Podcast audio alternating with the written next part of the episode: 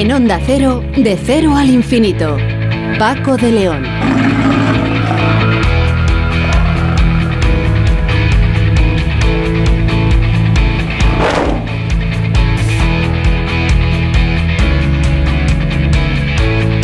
Señoras y señores, muy buenas noches y bienvenidos a la sintonía de Onda Cero y este programa que les ofrecemos eh, cada semana de cero al infinito, un programa diferente para gente curiosa. Bueno, nos acabamos de encontrar con sus majestades los Reyes Magos de Oriente que andan muy liados, eh, con prisas como es lógico, pero lo importante es que han tenido el tiempo suficiente para confirmarnos que los regalos estarán dentro de unas horas, de pocas horas, eh, ya preparados para que todos podamos disfrutar de ellos, sobre todo los niños que se han portado bien en este año que termina 2023 y tendrán la oportunidad de disfrutar y de, y de jugar eh, con esos regalos, con esos juguetes eh, que les traen los Reyes Magos. Una noche mágica en la que nosotros les acompañaremos un ratito, si así lo desean, para hablar de los temas que más nos interesan.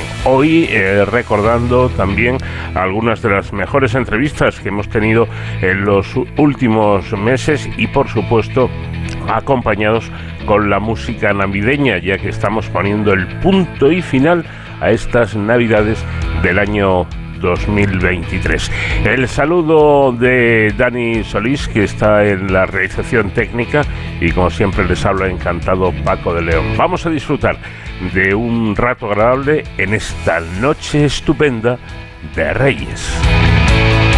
En Onda Cero, con Paco de León, de cero al infinito. La diabetes de tipo 2 es una enfermedad crónica en la cual el cuerpo no produce suficiente insulina o no la utiliza de manera eficaz, está causada por la combinación de una predisposición genética a la obesidad, un estilo de vida sedentario y una dieta poco saludable. Investigadores de la Universidad de Barcelona, del Instituto de Investigación Biomédica y del Centro de Investigación Biomédica en Red de Diabetes y Enfermedades Metabólicas Asociadas han identificado un mecanismo molecular implicado en el desarrollo de esta enfermedad que afecta a millones de personas en todo el mundo. Y de ello vamos a hablar con Maribel Hernández Álvarez, que es investigadora de la Facultad de Biología y ha liderado el estudio junto a Antonio Zorzano. Maribel, ¿qué tal? Muy buenas noches. ¿Qué tal? Muy buenas noches. Bueno, ¿cuál es este mecanismo molecular? Hemos encontrado eh, una molécula que se está produciendo en los, diabetes en los diabéticos de tipo 2, que es el óxido nítrico. Eh, esto es muy importante porque siempre se ha relacionado eh, la resistencia a la insulina que se da en las personas diabéticas, perdón, obesas y en las personas diabéticas. Es como si fuera, estuviéramos hablando de lo mismo. Sin embargo, cuando nosotros analizamos a nivel un poco más molecular, vemos que los diabéticos tienen un defecto que no tienen los obesos. Quiere decir que estas personas diabéticas van un poco más allá que las que desarrollan mm, per se la obesidad. Entonces, las personas diabéticas tienen una cantidad acumulada de óxido nítrico en sus mitocondrias que hace que estas funcionen mucho peor. Ya en condiciones de obesidad encontramos que las mitocondrias funcionan peor que en las personas delgadas. Sin embargo, en las diabéticas esto es mucho peor. Entonces, eh, en los estudios anteriores durante muchísimo tiempo se ha visto que las personas diabéticas tenían una predisposición a tener menos mitocondrias y que funcionaban peor, pero realmente no se sabía exactamente por qué. Y nosotros hemos determinado que el óxido nítrico podría estar jugando un papel muy importante para el funcionamiento de estas mitocondrias. ¿Podríamos decir que es como, digamos, si las, las células respirasen peor? Sí, claro que sí, porque lo que hace el óxido nítrico es hacer que precisamente esas proteínas encargadas de la respiración se, no se produzcan. Entonces, esas personas tienen menos de esas proteínas, por lo tanto la respiración es menor. Mm. Y este incremento del óxido, eh, del óxido nítrico intracelular eh, podrían, eh, podrían ser de alguna forma un potencial método de diagnóstico de la enfermedad. podrían utilizarse a largo plazo una vez que se identifique que este óxido nítrico puede salir a través del plasma, porque nosotros lo analizamos una vez a nivel de tejido muscular. Entonces tendríamos que determinar que sí, que sale a través del plasma como una, una molécula señalizadora, pero a posteriori claro que sí podría ser un método de diagnóstico. Bueno, las mitocondrias son los orgánulos encargados de la producción de la energía celular y existen evidencias eh, que correlacionan disfunciones en su funcionamiento con la resistencia a la insulina que es característica de la diabetes tipo 2, ¿no es así?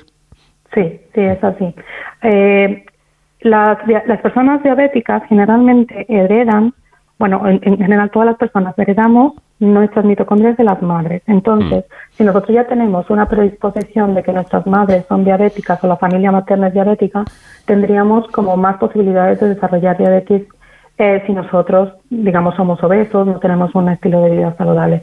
Aún así, hay unas personas que, por ejemplo, si no tienen esta predisposición y son muy obesas, nunca llegarán a ser diabéticas. Esto no se puede determinar tan fácilmente. Bueno, para centrarnos, eh, ¿cuál es el objetivo exacto del estudio? El objetivo es determinar por qué las mitocondrias están fallando. O sea, se había visto que, que las mitocondrias eran disfuncionales, se había visto que había una predisposición genética, pero en realidad el mecanismo por el cual estas mitocondrias están fallando es ah, hay mucho campo todavía de estudio. Entonces nosotros nos centramos en analizar la síntesis de las proteínas solo mitocondriales, o sea, porque eh, la mitocondria tiene su propio mecanismo para sintetizar sus propias proteínas. Y esto es lo que nosotros nos centramos en este trabajo. Interesante, sin duda alguna. Eh, ¿cómo, ¿Cómo actúa el óxido nítrico intracelular? El óxido nítrico es una molécula señalizadora que se necesita para diferentes procesos en diferentes vías metabólicas. No es que sea tóxico por sí. Es una molécula que se necesita, que tiene que estar para llevar a cabo diferentes metabolismos. Sin embargo, cuando se da en exceso, lo que provoca es un daño en el DNA y también provoca, eh, bueno, nitrosilación de algunas proteínas. ¿Qué quiere decir? Que se pega, es como una especie reactiva de oxígeno, ¿vale? Es como un, oxidante que se pega a las moléculas e inhibe su función. Eh, digamos que ustedes han analizado muestras, eh, muestras eh, musculares de pacientes obesos con diabetes de tipo 2, que suele desarrollarse alrededor de los 55 años. Pacientes obesos con un desarrollo de diabetes, de diabetes además temprano, que eh, aparece en torno a los 25 años y en un modelo animal de diabetes. Es, como han realizado el estudio, ¿no? Sí, bueno, eh, bueno, gracias a Dios hemos tenido una colaboración bastante importante con clínicos, porque esto es bastante, eh, bueno, lo más importante en ciencia es llevarlo a translacionalmente. Y tenemos, tuvimos acceso a estas biopsias del músculo esquelético de estos pacientes, y lo importante era que, que queríamos, nos, al principio queríamos ver si había una diferencia mm, molecular entre desarrollar diabetes cuando tenías bueno, que, que es la manera natural, cuando tienes 55 años, has tenido una vida de excesos, etcétera, o cuando lo han desarrollado a partir de los 25 años, pero es a consecuencia de una obesidad mórbida, ¿vale? Porque estos, estos, estos jóvenes son muy obesos. Entonces, ellos desarrollaron diabetes de tipo 2 y vimos que, que no, que, que la diabetes que se desarrolla en los 25 y los que desarrollan en los 55 es exactamente la misma. Y esto es bastante importante también. Eh, es que, por cierto, a ver, ¿cómo es la, diabetes tipo 1 y cómo es la, la, tipo 2? Eh, ¿Cuáles son las diferencias? La diabetes de tipo 1 en general es por un defecto en el páncreas que es donde hay, no hay secreción de insulina. Por lo tanto, no se puede regular la glucosa que hay en el cuerpo. Mm. Y esto es siempre, los diabéticos de tipo 1 tienen que tener un suplemento de insulina, siempre estar eh, marcándose y no, no, puede, no generalmente está asociado a obesidad. En cambio, la diabetes de tipo 2 es una enfermedad metabólicamente degenerativa que empieza con resistencia a la insulina, después el páncreas eh, intenta eh, compensar porque aumenta la glucosa en sangre y, y sube muchísimo la insulina. Pero luego el páncreas también se daña. Entonces es el momento cuando el páncreas también se daña que nos damos a una diabetes de tipo 2, pero es por un efecto un poco más a largo plazo. Ya. Eh, ¿Se es insulino dependiente tanto en la tipo 1 como en la tipo 2 o no? Sí, en la tipo 1 es prácticamente inmediatamente y en la tipo 2 es un poco más tardío, pero sí llega a ser insulina dependiente. Bueno, eh, este estudio, si no me equivoco, se ha hecho en colaboración con médicos de Dublín. Eh, ¿Cómo se han repartido el trabajo? Eh, bueno, ellos mm, nos contactaron porque precisamente encontraron que en sus pacientes estaban haciendo intervenciones del estilo de vida para, para tratar de mejorar a estos pacientes, tanto jóvenes como, como mayores, y les hacían una intervención de dieta y ejercicio y se dieron cuenta que, que los jóvenes, a pesar de que hacían dieta y ejercicio porque estaban monitorizados en un centro especializado, o sea que se daban cuenta bien de cuánto ejercicio hacían, no respondían al ejercicio, los, los jóvenes que tenían diabetes de tipo 2. Mm. Los mayores tampoco respondían, pero bueno, ellos decían, bueno, porque son mayores, etcétera, pero lo que les llamó la atención fue más los jóvenes. Y ellos nos contactaron, porque como somos un laboratorio especializado en mitocondrias, eh, y al final es la, el powerhouse de las células, digamos, la que genera más la respiración, eh, pues nos contactaron para ver si podíamos analizar los efectos mitocondriales en todas las poblaciones. Eh, vamos a ver una pregunta que suena muy técnica. ¿Por qué las ARM, ARNMT sintetasas, es decir, las proteínas encargadas de sintetizar los complejos mitocondriales, por qué tienen un papel tan relevante? Tienen el papel tan relevante sobre todo estas especies que nosotros hemos encontrado porque analizando, mm, digamos que las partes que componen a las proteínas, que son los aminoácidos, mm. Hay diferentes proteínas, las RNA sintetasas, para cada uno de esos aminoácidos, ¿vale? Entonces, nosotros encontramos que, que en general la mayor parte de las proteínas mitocondriales son abundantes en leucina y en treonina. Mm. Entonces, estas dos eran muy, muy importantes porque, claro, si ya el 80% de la, de, la, de la proteína contiene estos aminoácidos que disminuyan estas RNA sintetasas asociados a estos específicos eh, aminoácidos, pues haría que las subunidades de estos complejos no se sinteticen y por lo tanto causen la caída del complejo entero. Eh, ¿Cuál será el siguiente paso en el, en el estudio? Eh, bueno, nosotros queremos analizar efectivamente si el óxido nítrico puede ser excretado, si podríamos detectarlo a nivel plasmático, como había dicho, para eh, llegar a, detectar una, un estadio temprano de desarrollo de, que va evolucionando de resistencia a la insulina hacia diabetes de tipo 2. y, por último, toda esta investigación tan interesante, eh, ¿en qué puede favorecer en algún momento, algún día, al, al paciente que tenga diabetes tipo 2? Más que nada porque podríamos encontrar mm, antioxidantes que vayan dirigidos hacia esta molécula, hacia el óxido nítrico, porque en general cuando nosotros hablamos de antioxidantes hablamos de moléculas generalistas, ¿vale? Entonces hay muchísimos oxidantes que también son necesarios en la célula, no podemos quitarlos absolutamente todos porque entonces estaríamos haciendo un desequilibrio metabólico. Sin, embargo, nosotros nos podríamos centrar en un target y dirigir esa molécula a la mitocondria de estas personas, podríamos generar una reversibilidad de la enfermedad. Bueno, pues eh, Maribel, yo creo que un trabajo extraordinario el que han llevado ustedes a, cabo y ojalá eh, ustedes, los investigadores, puedan seguir trabajando en, asuntos como, como este que eh, pueden beneficiar a tantísima gente, porque la diabetes, eh, por desgracia, además es una patología que, según los expertos, va aumentando. Cada vez hay más diabéticos y, por lo tanto, este, este tipo de estudios, aparte de interesantes, son muy necesarios. Muchísimas gracias por habernos atendido. Muchísimas gracias a ustedes.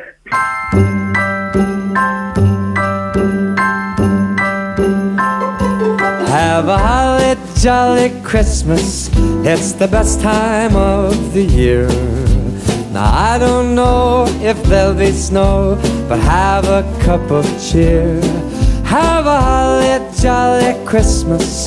And when you walk down the street, Say hello to friends you know and everyone you meet. Oh, the mistletoe is hung where you can see. Somebody waits for you. Kiss her once for me. Have a holly jolly Christmas. And in case you didn't hear, oh by golly, have a holly jolly. En Onda Cero, con Paco de León, de cero al infinito. Hablamos ahora de un premio importante que otorga la Fundación La Caixa para investigar cómo influye el entorno en la capacidad cognitiva y en su declive con los años. La convocatoria premia iniciativas de investigación básica, clínica o traslacional de gran excelencia e impacto frente a retos de salud en los ámbitos de las enfermedades cardiovasculares, infecciosas y oncológicas y en neurociencias, así como proyectos que den lugar a tecnologías facilitadoras en estos ámbitos. El premio, dotado con 498.000 euros, ha ido a parar al equipo de Ángel Barco, que es profesor de investigación del CSIC, lidera el grupo Mecanismos Transcripcionales y epigenéticos de la plasticidad neuronal. Actualmente es también director del Instituto de Neurociencias y de la Cátedra en Neurobiología Remedios Caro Almela de la Universidad Miguel Hernández de Elche. Profesor Barco, ¿qué tal? Buenas noches. Noches. Bueno, está igualmente de tenerle. La convocatoria eh, de, de, este premio de investigación en salud 2022 de la Caixa ha seleccionado 33 nuevos proyectos punteros de investigación biomédica en centros de investigación y universidades de España y de Portugal. Muchas veces decimos desde aquí, desde este programa, que la investigación necesita de, la ayuda privada para poder eh, hacer buenos trabajos. Y yo creo, eh, supongo que estará de acuerdo conmigo, en que este es un ejemplo donde la entidad destina más de 23 millones de euros a este fin. Eh, sí, efectivamente, la Fundación eh, La Caixa tiene un compromiso muy importante con, la investigación y tiene varios programas eh, que están siendo muy efectivos, eh, tanto para promover investigaciones, proyectos de investigación concreto, como, como es el caso de, nuestro, ¿no? Pero también tiene programas para de, de, doctorado para estudiantes que quieren realizar la tesis doctoral y un programa también de atracción de, talento joven para, eh, para investigadores postdoctorales que están en el extranjero y quieren incorporarse al sistema español, mm. que también funciona muy bien y es muy interesante.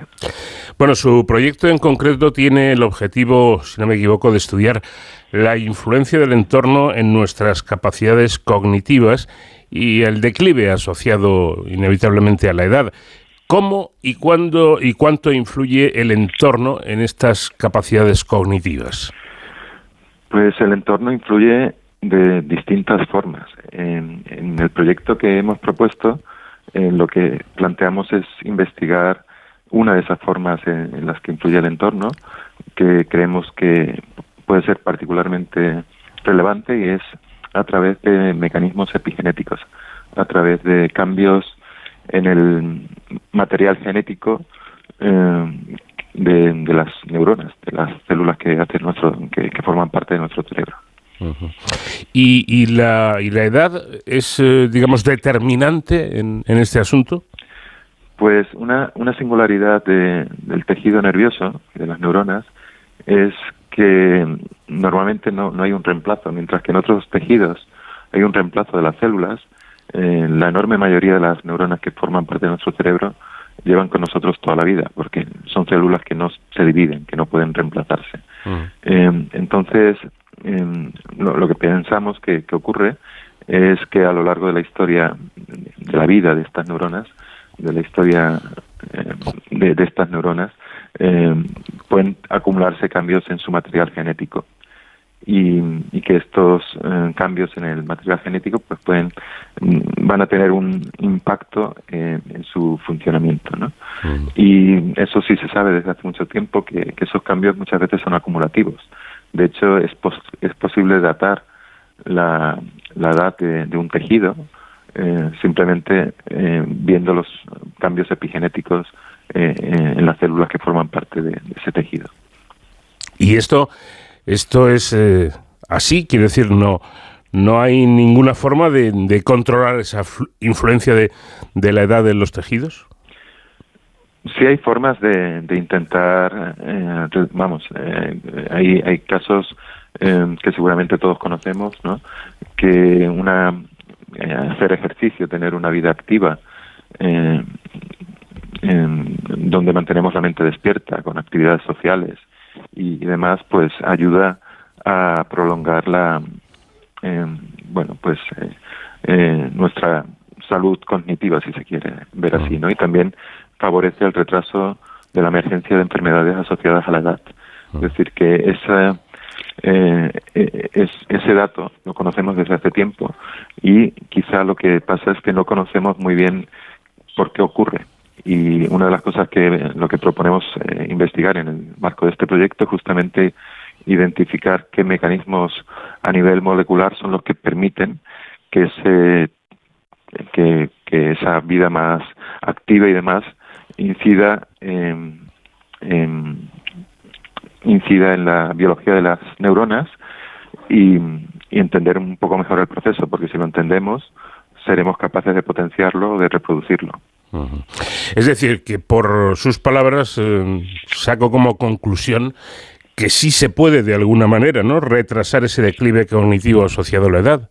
Sí, sabemos que se puede. Eso y, y ahora la cuestión es entender cómo para poder hacerlo de forma más efectiva. Ajá. Interesante. Bueno, eh, claro, el, aumento de la esperanza de, vida, eh, que cada vez es eh, esa esperanza mm, afortunadamente mayor, va ligado inevitablemente a una mayor incidencia de enfermedades relacionadas con el envejecimiento, lo que supone un, un enorme reto para el sistema de salud, supongo, ¿no? Efectivamente, es un reto que seguramente irá más, ¿no? porque cuanto más efectivos seamos tratando otras enfermedades, como el cáncer o enfermedades cardiovasculares, vamos a ir prolongando la, enfermedad, la, esperanza de vida, y cada vez seremos más los que vamos a llegar a edades avanzadas, con lo cual eh, la, predicción es que que de momento ya ya es una cuestión tremenda, una presión tremenda para el sistema de salud, ¿no? Porque cada vez son más las personas de, edad avanzada y ese, ese porcentaje va a ir aumentando en el futuro. Claro, porque ahora mismo estoy hablando de memoria, pero creo recordar que la, la vida media en España está en torno a los ochenta y pico años, ¿no?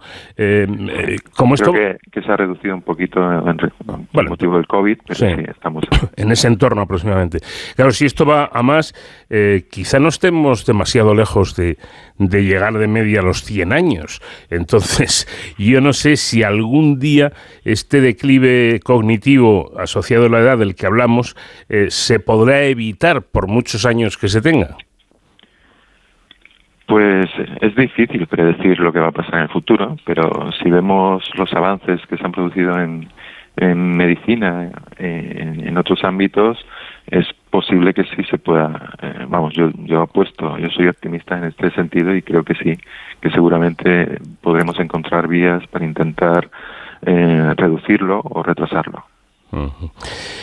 Claro, uno llega quizá desde, la ignorancia a preguntarse, vamos a ver, si la medicina avanza y en los últimos años ha avanzado eh, exponencialmente eh, para que nuestro cuerpo esté lo mejor posible y además eh, son capaces las técnicas actuales de que nuestra mente también lo esté, ¿hasta dónde vamos a llegar? ¿De qué vamos a morir? Como digo, es complicado predecir el futuro. Yo supongo que es una cuestión eh, progresiva, pero realmente somos máquinas biológicas, somos mm. máquinas eh, muy complejas, pero eh, pero en principio y si se quiere digamos que la evolución nos nos hemos llegado a la situación actual con una cierta obsolescencia programada, ¿no? Mm. Pero em, si entendemos eh, los detalles del funcionamiento, estoy seguro que de que podremos eh, intentar corregir al menos parte de esos efectos y, y, como estamos viendo, eh, durante el último siglo la esperanza de vida ha aumentado mucho por distintos motivos y es previsible que, que, en el próximo siglo veamos un, un aumento también eh, en el mismo de, de la esperanza de vida, un mayor.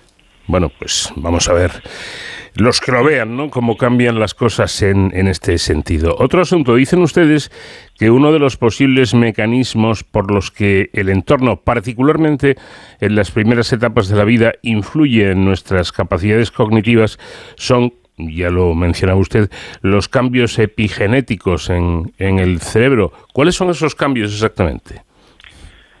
Bueno, em, la información para el funcionamiento de, nuestras células se encuentra en el material genético, hmm.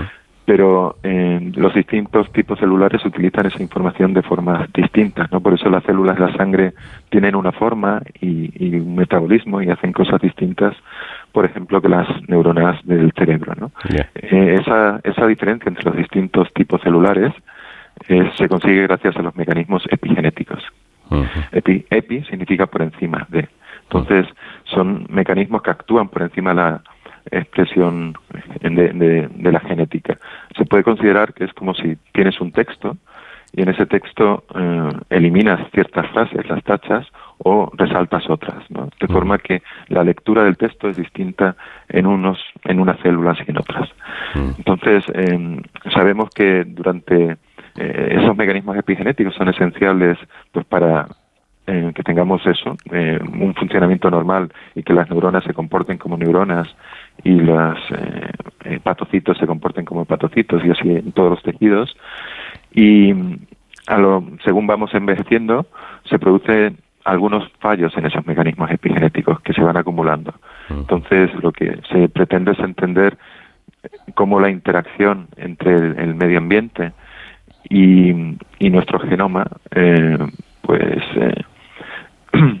¿Cómo se, ¿En qué se traduce la traducción entre, eh, la relación entre el medio ambiente y el genoma en términos de cambios en ese material eh, genético? Bueno, en este proyecto las investigaciones se centrarán en el hipocampo. ¿Por qué eh, en esta zona del cerebro? El hipocampo es una zona del cerebro que sabemos que es esencial para la formación de, memorias, ¿no?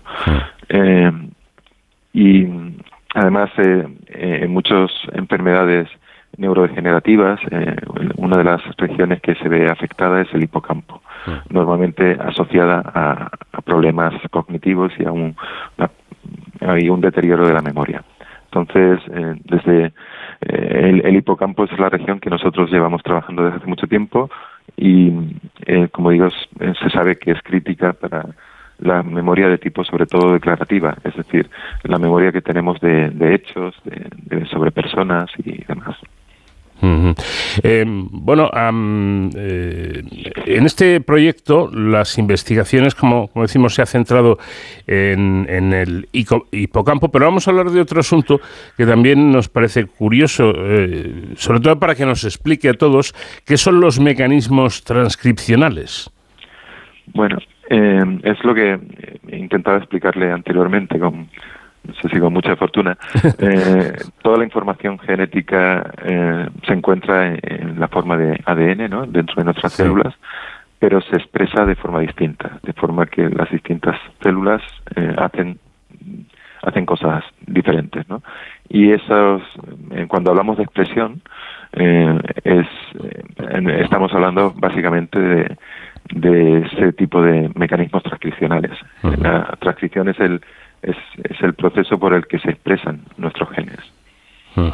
Bueno, además, eh, el proyecto es ambicioso, tengo la eh, sensación, porque mm, eh, también estudian la contribución de mecanismos epigenéticos a la patoetiología de la discapacidad intelectual, que es yo creo que otro enfoque también muy interesante, ¿no?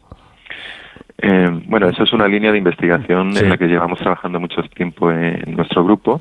En el proyecto que va a financiar la Fundación La Caixa no, no se centra en discapacidad intelectual, se centra más en, trastornos asociados a la edad, pero los mecanismos epigenéticos también son importantes en muchos síndromes eh, asociados a discapacidad intelectual y es uno, una parte grande de, de mi equipo se dedica a investigar en modelos animales eh, de discapacidad intelectual.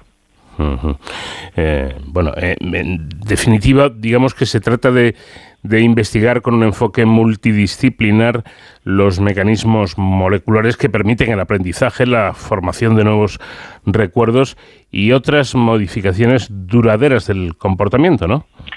Sí, así es como definimos normalmente los objetivos de, nuestro equipo. Es, eh, nuestros objetivos a largo plazo es entender esos mecanismos. Parece que es importante conocer el papel de determinados factores de transcripción y epigenéticos en esos procesos y cómo el mal funcionamiento de estos mecanismos puede dar lugar a patologías del sistema nervioso muy variadas. Como eh, comentaba anteriormente, eh, estos mecanismos son esenciales para para que las células funcionen de forma correcta. ¿no? Eh, eh, antes mencionábamos justamente nuestras investigaciones en el ámbito de la discapacidad intelectual. Normalmente los eh, trastornos que investigamos son trastornos muy raros que afectan a muy pocas personas, pero que, sin embargo, desde el punto de vista de investigación básica, son tremendamente interesantes porque lo que se ha comprobado es que muchos de esos trastornos raros eh, afectan a factores de transcripción o a, factores epigenéticos. Y, y nos permiten, en la investigación de estos trastornos, nos permiten entender cuál es la función eh, de, de, estos eh, de estos factores ¿no?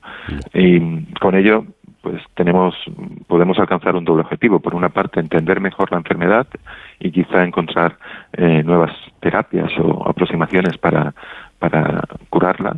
Y además aprendemos sobre cómo funciona el cerebro normal y sobre la importancia de estos eh, factores de transcripción y epigenéticos eh, en, nuestra vida diaria, cómo ellos, estos factores son importantes, por ejemplo, pues como ha comentado usted antes, para la formación de nuevos recuerdos o, otro tipo de modificaciones del comportamiento. Mm. Bueno, si mis datos eh, son buenos, usted llega al Consejo Superior de Investigaciones Científicas en el año 2004 y lo hace procedente del laboratorio del premio Nobel Eric Kandel en la Universidad de Columbia en Nueva York. ¿Qué es lo más importante que aprendió allí? Pues es difícil destacar una cosa. Eh, mi, formación anterior, antes de ir al, laboratorio de, del doctor Eric Kandel, se centraba sobre todo en, virología. Así que me inicié en el campo de las neurociencias y también en el campo de la epigenética, estando en el, en el laboratorio eh, del, del, doctor Candel. Es decir, que realmente esa, ese periodo ha determinado eh, lo que ha sido mi carrera posterior. Es decir, muchos de los trabajos que estamos desarrollando en estos últimos eh, 20 años eh, en Alicante, pues vienen de, de, descubrimientos o de estudios que, que, se iniciaron en ese periodo, ¿no? Y después, eh, la verdad es que estar en un ambiente eh, tan internacional, pues siempre es enriquecedor. antes mencionábamos cómo eh, una vida activa y, demás, pues eh, permite prolongar eh, nuestra vida cognitiva. Yo creo que el caso del profesor Eric Candel es particularmente singular en eso. No sé si lo sabe, pero el pasado mes de agosto, es decir, el mes, el mes pasado, se retiró el, el profesor Candel con un 93 años de edad. Es decir, que, que hasta los 93 años ha estado dirigiendo un grupo de investigación eh, extraordinariamente productivo y, yo creo que seguramente hay una relación entre las dos cosas, es decir, entre eh, su, su, su actividad en, estos años y, la prolongación de, su eh, vida activa.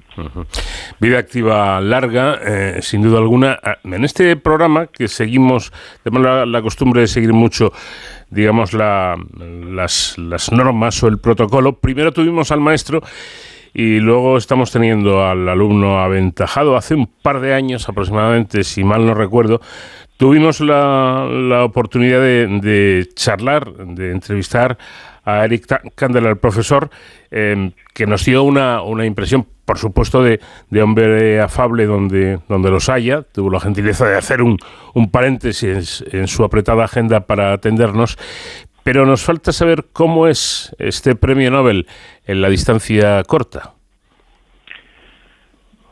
Pues mi experiencia con él fue realmente excelente. Estuve seis años trabajando en su grupo y puedo decir que es una persona eh, singular, ¿no? Eh, por eso también ha sido y es muy querida en, todo el ámbito de las neurociencias. Bueno, pues eh, interesante todo todo lo que descubrimos hablando con, con gente que sabe. Recordamos eh, eh, aquella entrevista con el premio Nobel. Por cierto, está retirado, nos ha dicho, sabe cómo, cómo se encuentra. ¿Está bien físicamente? Sí, sí, vamos, em, eh, hace un tiempo que, no he tenido ocasión de hablar con él personalmente, pero bueno, gracias a, las redes sociales y demás, todos estamos un poco más conectados y sé que hace unos meses fue hubo una fiesta eh, relacionada con su jubilación y que se ha retirado oficialmente como parte de, del profesorado de la Universidad de Columbia, pues eso, el mes pasado, eh, con 93 años de edad. Bueno, pues aquí desearle que en esta nueva etapa que, acaba de iniciar, pues que sea eh, tan feliz y, consiga tanto como en su vida profesional. Una última pregunta, volvemos a la cuantía del premio, que tiene su importante, casi medio millón de euros, 498.000 exactamente. Em, Ángel Barco, ¿esto, ¿esto da para mucho en investigación?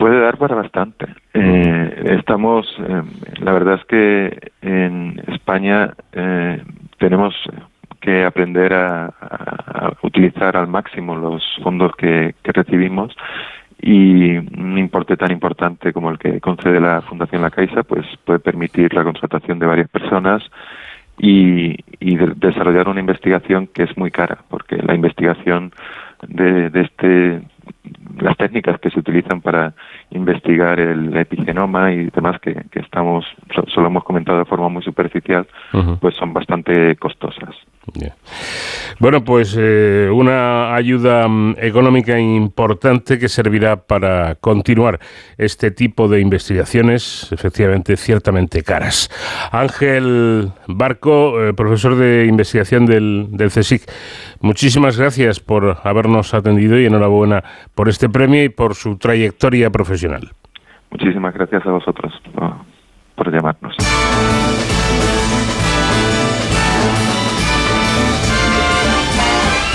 It's the most wonderful time of the year.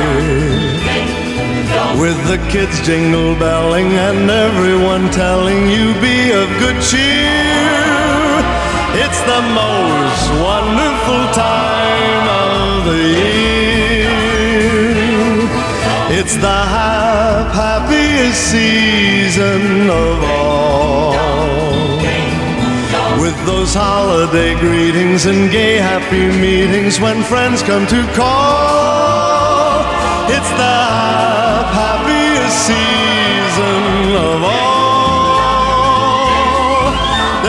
Parties for hosting, marshmallows for toasting and caroling out in the snow.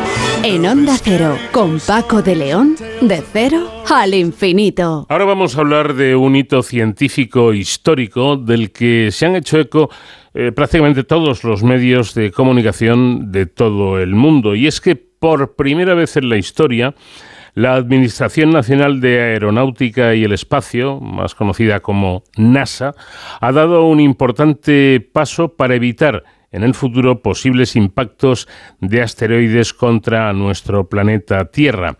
Eran alrededor eh, o era alrededor de la 1.14 minutos de la madrugada del pasado martes eh, cuando concluía la hasta ahora primera misión de defensa planetaria. El éxito o no de la misma eh, todavía no se sabe, se conocerá con el paso de las semanas cuando los expertos de la NASA comprueben con datos si la órbita del asteroide ha, ha, ido variando ligeramente, porque de eso se trata. Y ojo, porque la ciencia española ha formado parte de esta aventura extraordinaria con la participación del CSIC en esta primera misión para desviar la trayectoria de un asteroide potencialmente peligroso. Y aquí en De Cero al Infinito tenemos la oportunidad de hablar ahora, con uno de los científicos que ha formado parte de este equipo. Se trata del astrofísico Josep María Trigo Rodríguez del Instituto de Ciencias del Espacio CSIC y también miembro del Instituto de Estudios Espaciales de Cataluña. Josep María, ¿qué tal? Buenas noches. Hola, muy buenas noches. Pues eh, efectivamente, esta es una misión internacional en la que eh, también hemos podido participar, efectivamente, y, desde luego del CSIC y también compañeros tanto de la Universidad de Barcelona como de la Universidad de Alicante y, eh, como no, también del Instituto eh, de Astrofísica de Canarias, que estamos involucrados en esta fascinante misión DART. Bueno, mm, por lo tanto, más eh, alegría si cabe el saber que han participado eh, muchos científicos eh, españoles en esta importante misión llamada DART, que se inicia hace casi un año. Recordemos que el 24 de noviembre de 2021 se lanzó al espacio la prueba de redireccionamiento del asteroide doble de la NASA y el laboratorio Johns Hopkins. ¿Qué pasó, José María, exactamente? ¿Cómo fue ese lanzamiento de noviembre de 2021? Bueno, ese lanzamiento funcionó a la perfección y se puso en, eh, directamente en el espacio esta, esta sonda con una tecnología, como hemos podido comprobar, eh, ya realmente espectacular que ha permitido por primera vez en la historia eh, dirigir una sonda entera hacia, hacia un asteroide potencialmente peligroso. Eh, por cierto, este asteroide, que creo que en realidad son dos, si no estoy equivocado, ¿eran potencialmente peligrosos o, o, muy lejanamente? Son potencialmente peligrosos. Sí. son potencialmente peligrosos. Esto es una categoría de los asteroides próximos a la Tierra que requiere que sea, que tengan una serie de aproximaciones eh, realmente cercanas a la Tierra y además que tengan un diámetro eh, determinado. En este caso, pues siendo 760 metros el cuerpo principal, ya obviamente estamos hablando de potencialmente peligrosos cuando superan la barrera de los 150 metros aproximadamente. Por tanto, los dos, los dos objetos son eh, potencialmente peligrosos, aunque en la actualidad, como se está diciendo, no suponen ningún riesgo. Esto no quita que dentro de decenas de miles de años eh, pudieran eh, porque estos objetos van cambiando sus órbitas debido a otros efectos no gravitatorios y por tanto por eso los, los seguimos, los catalogamos pues detalladamente. Bueno, y si no me equivoco, ustedes lo que han pretendido con este experimento es probar el impacto cinético como, como método o como forma para cambiar la, la órbita de, de asteroides, ¿no? Sí, correcto, porque eh, evidentemente, aunque las técnicas de impacto cinético son conceptuales, son básicamente conceptos, hay que probarlas sobre objetos que de hecho no son monolíticos, no son bloques eh, a los que estamos acostumbrados, por ejemplo, a realizar experimentos en, en el laboratorio con los eh, con las pistolas de, de altísima velocidad que se pueden probar, aunque no se pueden alcanzar las velocidades hoy en día que, que con las que, por ejemplo, impactamos eh, ayer eh, dimorfos. Tengamos en cuenta que eran como 23.700 kilómetros por hora, unos 6,6 kilómetros por segundo, y eh, obviamente el comportamiento de una roca, este tipo de, objetos, estos asteroides, son, enorme, son un apilado de enormes bloques de roca eh, pues eh, cabe hacer los experimentos in situ y, por lo tanto entender eh, mucho mejor las propiedades de, estos asteroides. Eso solo se puede conseguir haciendo experimentos de estas características. Y la misión no ha acabado ahí, porque ahora a posteriori volvemos con la sonda aérea de la Agencia Europea del Espacio y un proyecto en el que de hecho ya mm, estuvimos involucrados en, en conceptos de misión muy anterior, como eh, primeramente eh, fue el equipo de Ian Carnelli en la Agencia Europea del Espacio que propuso Don Quijote, eh, Michael Coopers, por ejemplo, también, que trabaja en el ESAC en Madrid, y, y, desde luego, pues eh, luego esto ha ido evolucionando con una serie de conceptos, de misiones que se propusieron a la Agencia Europea del Espacio, eh, fue por ejemplo Marco Polo, Marco Polo R, luego se desarrolló la idea del AIM, que es un, conjunto de dos misiones, Asteroid Impact Mission, es el, lo que significa el acrónimo, y finalmente mm, la ESA apostó un poco más tarde que la NASA, por tanto la misión de la NASA eh, viajó primero, pero eh, dentro de unos años estaremos de vuelta con la misión ERA y evidentemente intentaremos aprender al máximo de la excavación del cráter, de las eh, todo el aspecto de la estructura de ambos asteroides, eh, porque el, problema principal y que deben entender todo el mundo es que no hay nada escogido, eh, bueno, de manera mm, al azar, sino que realmente estamos descubriendo asteroides que pasan relativamente cerca de la Tierra, a pocas distancias lunares, a veces algunos que incluso cruzan la órbita eh, o sea, pasan entre la Tierra y la Luna, y que eh, obviamente eh, muchos de estos asteroides de 150 metros, pocos cientos de metros, ah, hacia abajo, hasta el metro, que es la definición de, asteroide, como cuerpo rocoso o metalo rocoso, pues estamos descubriendo que nos faltan en los catálogos por lo menos un 60% de ellos y por tanto en cualquier momento nos podríamos encontrar un asteroide de las dimensiones de Dimorphos en, una ruta directa de colisión. Por tanto, eh, tiene todo el sentido del mundo mm, hacer estas primeras pruebas y ver si esta técnica realmente es efectiva.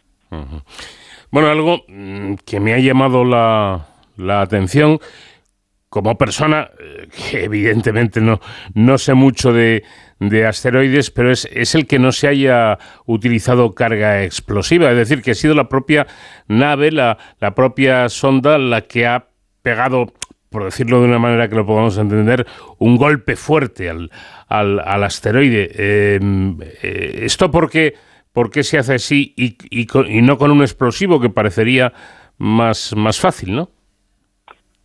Bueno, porque en realidad lo que, lo que queremos es jugar al billar, pero lo explico, no es tan sencillo como jugar al billar, mm. porque cuando jugamos con dos bolas de billar hay un choque elástico. Sin embargo, aquí hacemos un impacto a tan altísima velocidad que realmente lo que va a ocurrir es que excavaremos un cráter, haríamos un agujerito ¿no? a, a la bola de billar y parte de esa bola de billar en este caso del asteroide, se desprendría justo en dirección opuesta al proyectil. Como hemos podido ver en las imágenes posteriores, tanto de telescopios que vemos la pluma de impacto, como también ayer del CubeSat, del Lithia Cube, o que se ha captado desde el James Webb eh, Space Telescope. Pues eh, lo que estamos viendo es que realmente hay una parte importante de ese material que hay en el asteroide que ha salido despedido hacia, hacia detrás. Y en función de lo bien que hagamos esa parte de la colisión que es inelástica y que se desprende material, podremos incluso eh, aumentar el efecto de la, del impacto. ¿eh? De manera que desviaremos un poco mejor el asteroide. Y de hecho, esto lo vamos a comprobar en los siguientes días, semanas, porque vamos a, a medir con mucha precisión el periodo orbital de traslación del, del asteroide Dimorphos alrededor de Didymos y ese pequeño desvío lo que habrá hecho es acortar la órbita y por tanto hacer pues que ese periodo pues eh, sea unos minutos eh, más, eh, más bajo.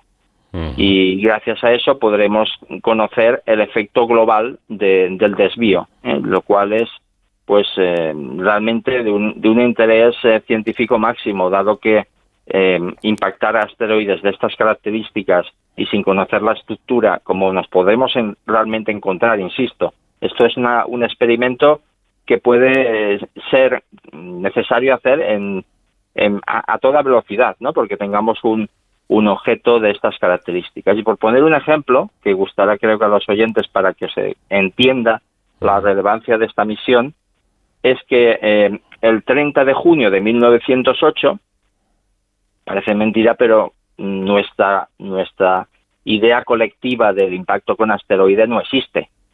No, no entra en nuestras cabezas. Esto parece ciencia ficción, pero esto ya ha pasado. No solo este que digo de Tunguska, el, efecto de el, evento de Tunguska, mm. sino eh, otros. Pero en el caso de Tunguska, por una diferencia horaria de unas seis horas, pues ese asteroide no se desintegró. Recordemos, solo tenía unos 50 metros y devastó 2.200 kilómetros cuadrados de la taiga siberiana. Si hubiese caído por una diferencia horaria sobre eh, San Petersburgo, hubiéramos hablado de millones de víctimas posiblemente. Y entonces nuestra conciencia colectiva sobre el peligro de impacto por asteroide hubiese cambiado radicalmente de la noche a la mañana. También en 2013, en febrero, tuvimos esta caída del, del un asteroide de 20 metros sobre Chelyabinsk, que la onda expansiva y también la radiación de, de la bola de fuego generada eh, causó más de 1.500 heridos. Entonces, eh, antes de que esto pues eh, vuelva a ocurrir, mm, ¿por qué no desarrollar una técnica perfectamente, posiblemente válida, lo comprobaremos en breve, para este, este tipo de objetos que son los más frecuentes en impactar a la Tierra, de pocas decenas de metros o cientos de metros, porque de esa manera podemos por fin pasar a la defensa planetaria activa. Eh, que es que es también está muy interesante porque es una, un poco de paradoja. Estamos los científicos mm, de manera internacional colaborando, conocedores del peligro de impacto por asteroides, conocedores del, de, por ejemplo, el calentamiento global, que es de origen antropogénico, clarísimamente. Eh, y estamos, evidentemente, apostando porque se cambien la, bueno, el uso de los recursos, porque, porque si no en el planeta Tierra. Y, y, esto no se acaba de entender. Es que en, en la historia de la humanidad, eh, realmente el, los científicos, por consenso internacional, estamos promoviendo los cambios que necesitamos en nuestra, en nuestra cultura del día a día para realmente eh, hacer comprender a, la gente que eh, o eso o, no hay supervivencia ¿no? de, toda la especie. Em, han señalado ustedes que los asteroides poseen una estructura diversa que es el resultado del continuo bombardeo de proyectiles desde su formación. Eh, esto hace que desviarlos, dice usted, constituya un reto científico-tecnológico de primera magnitud. Podríamos decir, no sé si será muy ortodoxo, pero para que lo podamos entender, que los asteroides están acostumbrados a recibir impactos. Eh, efectivamente, es que desde a lo largo de los eones, hablamos este, de esa palabra eón para hablar de miles de millones de años, pues eh, realmente los asteroides han sido bombardeados millones de veces. Y para que nos hagamos una idea muy interesante, eh, hace unos años, a partir de un estudio que realizamos, publicamos en Astrophysical Journal, una, revista de, gran impacto, demostramos que las dimensiones de la capa de regolito, esto estamos acostumbrados a oír del regolito de la Luna, pero los asteroides también contienen esta especie de, rocas apiladas de diferentes tamaños como fruto de esos impactos, porque cuando hay un gran impacto, buena parte de esas rocas vuelven a la superficie del asteroide. Pues eh, si miramos los cráteres que ayer veíamos, por ejemplo, en, en, Didymos, el cuerpo principal, o también en, Dimorphos, aunque estaba más cubierto de, rocas, eh, las dimensiones, el grosor del regolito en profundidad sería del tamaño de los cráteres más grandes. Es decir, que si ahí hay un, si estamos hablando de Didymos, 760 metros, y estamos viendo claramente cráteres por lo menos de unos 100 metros, 200 metros de, diámetro. Eso significa que para llegar a lo que queda de, de Didymos, eh, como, como un bloque sólido, posiblemente tengamos que profundizar, que excavar en 100 o 200 metros de regolito. Claro, esto supone unas propiedades pues que, son sorprendentes. Estos son bloques de roca, eh, dimorfos me refiero, o dídimos, eh, que se parecen a un tipo de meteoritos que llamamos condritas ordinarias. Pero recientemente, también otra misión de, de la NASA, OSARIS-REx, eh, cuando intentó coger, que evidentemente pudo traer, eh, capturar de, la superficie del regolito de, del asteroide Venus eh, materiales, mm, prácticamente se hundió en Venus cuando, cuando tocó la superficie del asteroide, porque de hecho luego se hicieron estimaciones y se han publicado ya que demuestran que la superficie de ese otro asteroide que se parece más a un cometa, es una especie de cometa extinto, eh, son realmente un auténtico reto mm, gigantesco, porque podría ser, eh, para comparar la consistencia que tiene ese material, que lo hiciésemos cuando hacemos un castillo de arena y mojamos la arena con la arena húmeda de una playa. Es decir, si intentáramos posarnos, si un astronauta intentase posarse, se hundiría a lo mejor decenas de metros en, el regolito. Curioso. Eh, por tanto, claro, para cuando hablamos de, de, desviar asteroides no es trivial en absoluto, porque cada objeto se comportará de una manera muy diferente. Incluso podría darse el caso, y esto evidentemente las futuras misiones y las que estamos haciendo son eh, clave ¿no? para responderlo, pues que a lo mejor objetos más eh, del estilo de los cometas, de decenas de metros, no supusieran tal peligro. Eh, estoy hablando de decenas de metros, no cientos de metros, mm. porque con esta estructura tan frágil y como solemos observar también en caídas de meteoritos, pues prácticamente esos materiales se desintegran a mucha altura en la atmósfera. Em, vamos a ver, desde fuera de la investigación al menos, quizá a ustedes no, no les llame tanto la atención, eh, sorprende que el objetivo de DART esté a unos 11 millones de kilómetros de la Tierra. Eh, eh, ¿Esto quiere decir que la distancia está dejando ya de ser un problema? Por supuesto. Eh, de hecho, mm, por poner un ejemplo de, de cómo de, alta tecnología, ¿no? De state of the art, ¿no? Como, como llaman los americanos, eh, fue, mm, fue porque ya de hecho ya forma parte de un cráter, el DART, eh, pues ejemplificarlo con el motor iónico que permitió su aceleración hasta esa velocidad de 6,6 kilómetros por segundo y de hecho permitió eh, que saliendo en noviembre del año pasado, 2021, en menos de unos 10 meses, pues haya llegado a 11 millones de kilómetros. Esta tecnología también fue utilizada de manera pionera por la sonda de la NASA New Horizons, que de hecho visitó el sistema de Plutón y batió todos los récords llegando al sistema de Plutón. Recordemos las sondas Voyager, lo que tardaban que de pasar de Urano, por ejemplo, la, Voyager 2 para pasar de Urano a Neptuno necesitó años. Eh, pues New Horizons dio hasta el final prácticamente hasta el sistema de Plutón en nueve años. Por tanto, estos, eh, bueno, el avance tecnológico y, que muestran, ¿no? además con, con estas eh, cámaras de alta sensibilidad eh, que son capaces de cartografiar cuerpos enteros en pocas revoluciones, pues esto denota pues que, que, nuestra capacitación para explorar el espacio y para también defendernos de, de aquellos objetos que, que pueden suponer un riesgo para, para la humanidad, pues eh, está ahí. Estamos dando un paso adelante en la defensa planetaria activa, como decía antes. Bueno, precisamente eh, con esto casi quería terminar, ¿no?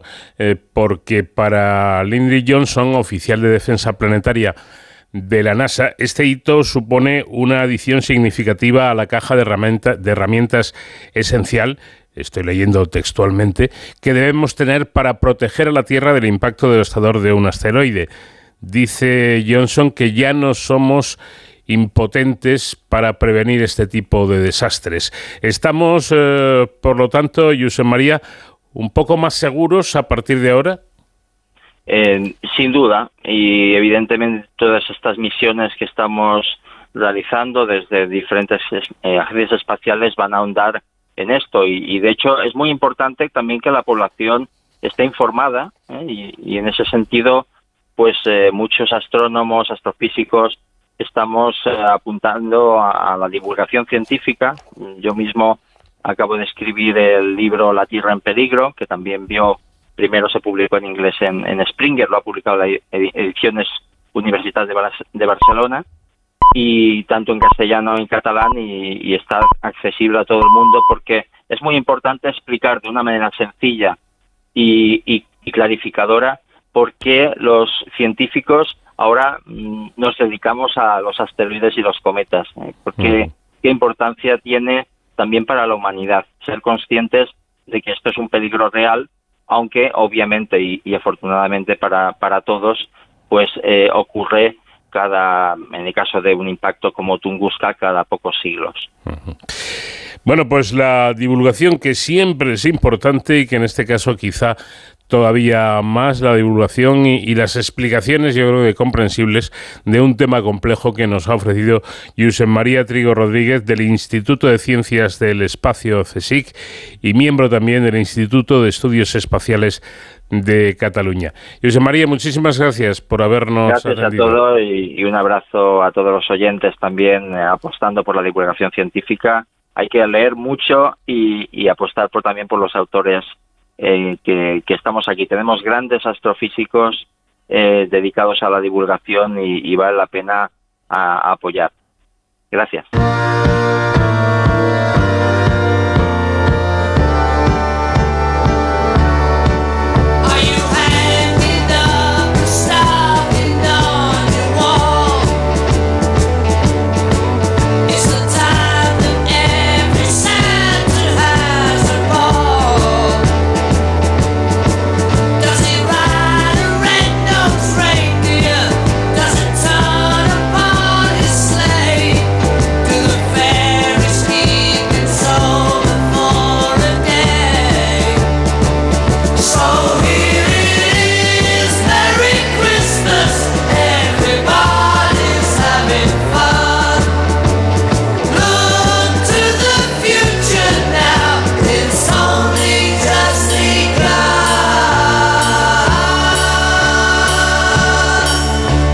Onda Cero, con Paco de León, de cero al infinito. Un equipo de investigadores ha logrado identificar restos neandertales de hace 50.000 años procedentes del yacimiento de la Cova Simanya en Sant Llorenç Savall, situado en el Parque Natural de Sant Llorenç del Munt y Lobac, en Barcelona. Se trata de 54 restos correspondientes al menos a tres individuos, un adulto, un joven y un niño. Los resultados, liderados por los investigadores Juan Ignacio Morales del Instituto Catalán de Paleo, Paleoecología Humana y Evolución Social, Arturo Cebría de la Universidad de Barcelona y codirectores de la excavación, y por el paleoantropólogo Antonio Rosas del Museo Nacional de Ciencias Naturales, eh, ha sido publicado en la revista especializada Frontiers in Earth Science. Tenemos ya comunicación con uno de estos investigadores, Antonio Rosas. ¿Qué tal? Buenas noches. Muy buenas noches. Muy bien. Bueno, Antonio, tres individuos eh, de, los que se supone que, son estos, estos restos, pero parece que destaca el adulto. ¿Por qué? Bueno, fundamentalmente por su estado de conservación, es decir, porque hemos encontrado más restos fósiles, más restos esqueléticos de ese individuo. Mm, con los, el individuo juvenil, el infantil, los hemos podido identificar a partir de una serie de restos que son muy sintomáticos, pero tienen conservan mejor, menor número de restos. La razón es simplemente cuantitativa. ¿Y, qué les aporta? ¿Qué aporta a, a la ciencia este, este descubrimiento? Sí, bueno, aporta y aportará diferentes eh, aspectos, ¿no? Para empezar, nos incrementa el número de restos neandertales en la península ibérica, en Europa y en el mundo, por así decirlo, y, esto siempre supone un incremento en la posibilidad de seguir investigando, de aportar mayor número, porque, claro, cuando hablamos de, fósiles humanos, los números siempre son muy reducidos, entonces cada nueva cada nueva muestra encontrada pues es un aporte nuevo de información. Y en particular estos individuos, estos restos encontrados en este enclave de la península ibérica, en la provincia de Barcelona, pues nos ayudarán a entender esto que llamamos en términos más técnicos la filogeografía de los neandertales. Es decir, ya no hablamos solo de los neandertales como una especie humana distinta a la nuestra, nosotros nos llamamos Homo sapiens, a los neandertales les llamamos Homo neandertalensis, ya no solamente hablamos a ese nivel de especie, cuando comparamos con diferentes especies humanas, sino que el descubrimiento de este tipo de nuevas muestras y las nuevas técnicas de investigación nos permiten empezar a estudiar ya los detalles de las poblaciones dentro del mundo de los neandertales. Es decir, hoy sabemos que en la península ibérica en particular ha habido reemplazamiento de poblaciones. Hace más de 100.000 años vivían unas poblaciones de neandertales y luego fueron reemplazadas por unos nuevos venidos probablemente desde el centro de Europa. Esto se ha visto también en el Cáucaso e incluso en Siberia. Y entrando más en detalle, vemos cómo ha habido reemplazamientos, tiempos en el que durante las glaciaciones en determinados ámbitos geográficos, y por eso la península ibérica es muy interesante, puede haber reductos o refugios ecológicos a partir del cual, cuando mejora el clima, pueden haber sido la fuente de nuevas poblaciones que se expanden alrededor de toda Eurasia. Y así, de una manera, jugando un poco un efecto acordeón.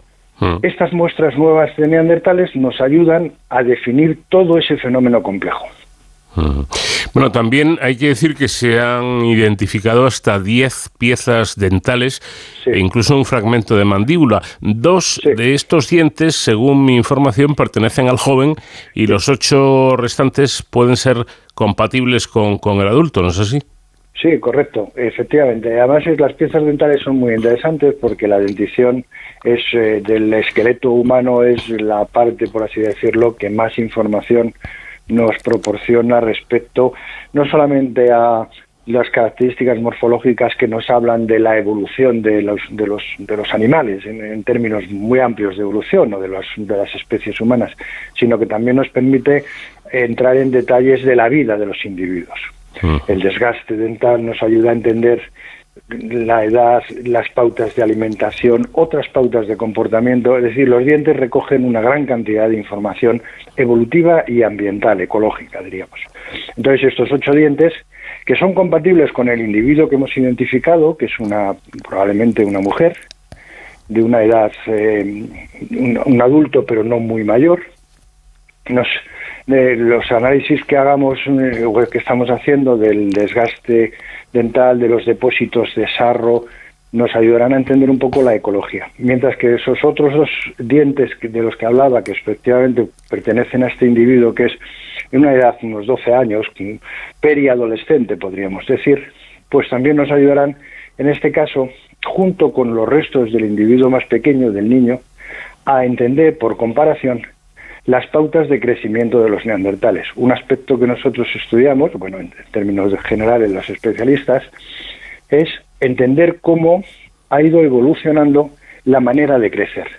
Nuestra especie, Homo sapiens, crece desde que nacemos, incluso antes, desde el desarrollo embrionario, crece desde que nacemos, por visualizarlo de una manera más clara, vamos creciendo, vamos cambiando, vamos cambiando nuestro cuerpo, nuestro comportamiento, nuestras capacidades intelectuales y perceptivas de una manera particular, que cuando la comparamos con otras especies vemos que somos muy peculiares, tenemos rasgos muy muy singulares, como por ejemplo el hecho de tener una adolescencia, lo que llamamos el estirón puberal. Mm. Esto es muy particular de nuestra especie. Y como sabemos, todo lo que es particular, todo lo que existe en nuestro universo, es producto de un fenómeno de evolución biológica. Entonces tratamos de entender cómo ha ido evolucionando la manera de desarrollarnos, la manera de crecer. Estos dientes, estos dientes del individuo inmaduro o los restos del individuo infantil, puestos en un contexto amplio, también aportarán información para entender por comparación de las maneras distintas de crecer las diferentes especies humanas cómo hemos ido cambiando tanto unos como otros, y entender los porqués de esos cambios, los porqués de esos fenómenos tan peculiares, de cómo nacemos de una manera, los humanos nacemos de una manera muy desvalida por comparación con otros con otros animales, con otros mamíferos, lo que decía antes el estirón puberal y, otra serie de detalles, ¿no? Pues todos esos restos digamos, se, se, enmarcan en este, en este, en este contexto. Eh, decía usted que eh, los restos encontrados eh, podrían ser de, de una mujer adulta, pero no muy mayor. Por cierto, ¿cuál, ¿cuál era la esperanza de vida? ¿Cuál era la media de vida en esa época? Bueno, es difícil por no decir hoy en día imposible, el responder con, de manera certera a la pregunta de la esperanza de vida, mm. porque no podemos cuantificarlo con los números que podemos, digamos, asignar en, nosotros, ¿no? Porque tenemos un registro cronológico y sabemos cuándo nacemos y cuándo morimos, ¿no? Lo que sí sabemos es que hay un, eh, por, por estimación de diferentes métodos, los individuos que rondan los 40 años, 50 años ya serían individuos claramente seniles mientras que existe un pico de mortalidad bastante alto que detectamos en diferentes eh, yacimientos, que es lo que nosotros llamamos adultos jóvenes. Es decir, si, si describimos el, eh, el, estado adulto, una vez que se supera la fase de la adolescencia en tres estadios, joven, intermedio y senil, pues en ese estadio adulto que puede corresponder, para hacernos una idea, pues con los veintipoco años de vida, ahí hay un pico de mortalidad. Es decir, los neandertales morían jóvenes en términos generales. Bueno, dicen ustedes que las primeras dataciones realizadas indican que la presencia de neandertales en esta cueva es eh, más antigua que el límite del carbono 14. Estaríamos hablando, por lo tanto, de más de 50.000 años, pero creo que van a realizar más pruebas de datación, ¿no? Sí, sí, estamos en, estamos, porque claro, eh, eh, permítame decir previamente que eh, todo esto que estamos hablando no dejan de ser unos primeros resultados de, una primera aproximación a la investigación de estos restos. Una de las líneas que estamos trabajando es la cronología que se llama, ¿no? es decir, la datación, establecer con mejor finura la antigüedad de estos restos. las primeras, los primeros métodos que se, el primer método que se utilizó es el del carbono 14, que tiene un límite de más allá del cual no, no es capaz de el método no es capaz de decir un dato concreto, sino simplemente decir más de más de 50.000.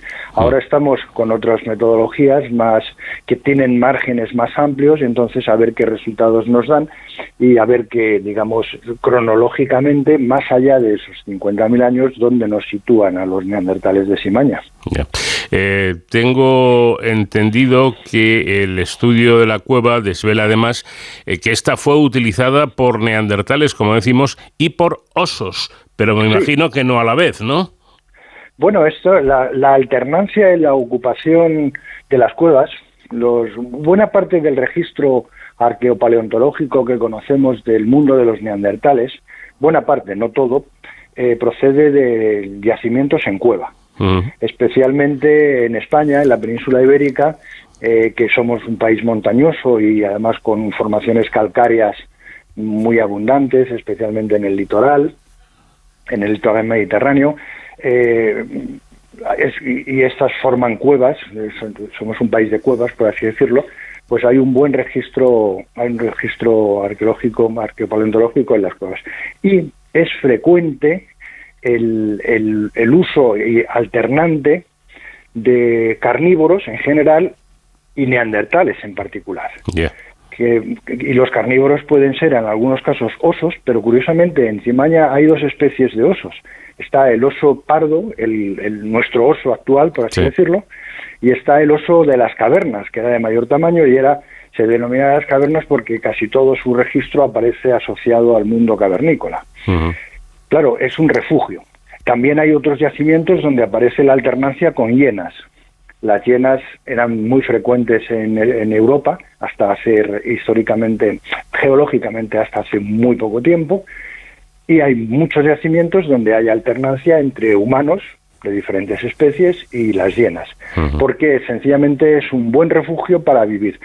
Curiosamente, efectivamente no vivirían el uno al lado de otro, pero también es cierto que las cuevas al margen de la visión más general que tenemos de ver la entrada de la típica cueva, en lo que más técnicamente denominamos los sistemas kársticos, es decir, la, la formación complicada de cómo la caliza se orada y se disuelve y forma galerías, cuevas, cimas, es decir, una estructura compleja, puede ser que muy próximamente, por diferentes bocas de entrada, por diferentes entradas, pudieran vivir unos y otros. Mm porque esto lo vemos actualmente en diferentes contextos con otros animales. ¿no? Bueno, lo cierto es que esta, esta mm, cueva empezó a, descubrir gratas sorpresas para ustedes, para los científicos, desde hace tiempo, desde finales de, de los años 70, si no me equivoco. Sí, lo que ocurre es que esta cueva, como otras, curiosamente, y sobre todo en lugares donde existe una larga, eh, una larga tradición de, de aficionados a la arqueología. Esta cueva deparó resultados varios y en la alternancia entre mm, excavaciones, no, lo que nosotros llamamos excavaciones no regladas, es decir, realizadas por aficionados, no por profesionales de la arqueología o de la paleontología, y después también ha sido eh, estudiada en otros contextos por otro por profesionales, es decir, existe una larga una larga historia de actuaciones sobre la Cova Simaña y curiosamente como fruto de esa larga historia de actuaciones, de esa tradición de aficionados, de tradición cultural de aficionados que es muy que es muy está muy extendida en Cataluña. Esos restos mm, fueron depositados en un museo no por profesionales, sino por un aficionado. Y realmente fue rastreando el historial de esas actuaciones no regladas y otras regladas, es decir, por estudiosos de la historia de la arqueología, por así decirlo, como es Artur Cebria en este caso, pues eh, rastreando en los fondos de los museos, en una caja, con, junto con otros restos de animales, pues apareció esta colección de neandertales, lo cual no tiene, lo cual le añade de alguna forma pues un toque romántico, por así decirlo, y al digamos al, al, histórico del, hallazgo, ¿no? a, la historia. Después, una vez recuperados estos restos en el fondo, en los fondos de los museos, se organizó una excavación en sentido estricto, una excavación eh, profesional, y es gracias a esta nueva excavación donde se ha descubierto un nuevo resto neandertal, lo que nosotros llamamos in situ, es decir, en un contexto geológico original, que es el que permite enlazar la investigación actual, la investigación reglada, la investigación profesional, con esos restos, digamos, procedentes de los aficionados, llamémosle así, ¿no? Entonces es un, digamos, tiene su tiene su historia particular. Bueno, eh, algo importante y no quiero eh, despedir a nuestro invitado sin, sin comentarlo es que eh, parece claro que hay evidencias científicas de que la Cataluña central fue un territorio clave para las actividades y, y, asentamientos de los de los neandertales durante el Pleistoceno superior. Sí, es una zona, digamos, ecológicamente y, estratégica, porque bueno, reúne una serie de condiciones eh, de habitabilidad, una zona, digamos, rica en recursos naturales, en un ambiente mediterráneo, pero no es estrictamente la costa, sino que tiene influencia y tiene, un, tiene una influencia del norte, es decir, es una zona eh, ecológicamente diversa y rica. Y al mismo tiempo puede ser que bueno, puede ser, lo digo por en condicional por pues por prudencia, pero en mm. realidad podemos afirmarlo, es un corredor de paso. Es un corredor de paso entre el norte y el sur, mm. entre la digamos la barrera de los Pirineos. Y en eso y si volvemos al contexto que hablábamos antes de la filogeografía, es decir, de cómo las poblaciones eh, neandertales fueron deambulando para arriba y para abajo en su historia particular, pues la Cataluña Central, como otras regiones, son puntos estratégicos que nos ayudarán, esperemos, a entender mejor todas estas dinámicas. Para los que no hemos tenido la fortuna de poder acceder a esta cueva, Antonio, le pediría que nos hiciera una fotografía sonora, que nos explicara un poco cómo es esta cueva. Bueno, para empezar, precioso. es la primera palabra que me surge, porque está en un parque natural, el ambiente es, eh, digamos, el contexto natural que la rodea es mm, ciertamente bonito. Es una zona montañosa con una vegetación mediterránea muy exuberante, relativamente bien conservada, con unos valles muy profundos y en estos valles profundos, en las paredes de estos valles recubiertos de vegetación, de vez en cuando aparecen en, esta cueva y en otras también, eh, aparecen grandes bocas de cueva, casi en forma de lágrima, porque esa forma de lágrima invertida eh, es consecuencia de la formación original de la cueva cuando circulaba el agua por el interior de la roca y después los procesos exteriores, es decir, la propia formación de la cueva. Entonces constituye una gran boca que aparece como majestuosa abriéndose a ese valle bonito y después una vez que se entra subiendo una cierta pendiente, porque repito, estamos en un valle bastante profundo, una vez que se entra ya dentro de esa gran boca de la cueva, pues se va estrechando y forma un conjunto de galerías, galerías que una de las cuales donde aparece el, resto, donde ha aparecido el resto neandertal, se va estrechando, se va estrechando hasta llegar a un punto en el que queda totalmente colmatada y es un punto ciego, ¿no? Porque va estrechándose, estrechándose y luego a la izquierda aparece otra galería que a su vez conecta a través de una gatera con otra boca de cueva que recibe otro nombre, por eso decía antes que los sistemas cásticos tienen conexiones entre, entre, entre las diferentes bocas de cueva, las diferentes galerías, es decir, es un sistema no es extraordinariamente grande en cuanto a desarrollo longitudinal, pero es muy bonito es muy bonito desde el punto de vista, digamos, del ambiente naturalista y de lo que es en la entrada propiamente a esa gran cueva, esa gran boca de cueva que se va haciendo pequeña, pequeño, pequeño, en, digamos, en la oscuridad del fondo. ¿Se puede visitar o es territorio exclusivamente para científicos? Pues eh, creo que se puede visitar a través de un programa de visitas guiadas dentro del parque. Ajá pero mm, honestamente tampoco sé muy bien el régimen de visitas eh, a la cueva, porque eh, fue una vez que se empezó este nuevo proyecto de investigación, a raíz del descubrimiento en el museo, la cueva ha sido cerrada al público, está cerrada con una verja.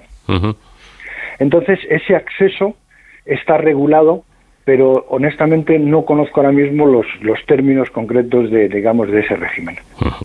Bueno, pues la cueva Simanya, un lugar que nos ha escrito nuestro invitado, el investigador eh, Antonio Rosas del Museo Nacional de Ciencias Naturales, que aparte de ser un lugar muy bonito, pues es un verdadero tesoro para los investigadores, para los científicos, donde han sido descubiertos estos restos que tienen, según dice el carbono 14, más de 50.000 años y que se están haciendo dataciones eh, después para, para, lograr precisar más el, tiempo que podrían tener. Antonio, muchísimas gracias por habernos atendido y enhorabuena por este trabajo tan interesante. Muchas gracias, gracias a vosotros. Jesus Christ. Was born on Christmas Day. And man will live forevermore because of Christmas Day.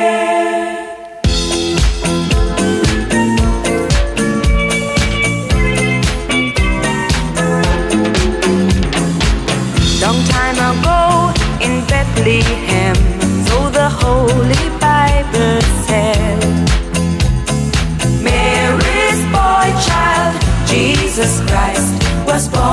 on Christmas Day.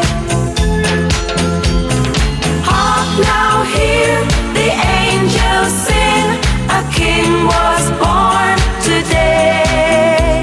En Onda Cero, con Paco de León, de cero al infinito. Un estudio liderado por la Estación Biológica de Doñana, Centro de Investigación del CSIC, advierte de un impacto realmente devastador de los parques eólicos sobre los murciélagos en Cádiz y posiblemente en otras áreas de España. Esta es la principal conclusión eh, a la que han llegado un grupo de investigadores de eh, la Universidad de Lang en Suecia, en Suecia y la Universidad de Sevilla después de analizar datos de mortalidad de murciélagos recogidos entre los años 2005 y 2016 en parques eólicos de la provincia andaluza. Sonia Sánchez es la autora principal de este estudio. Sonia, ¿qué tal? Buenas noches. Hola, muy buenas noches.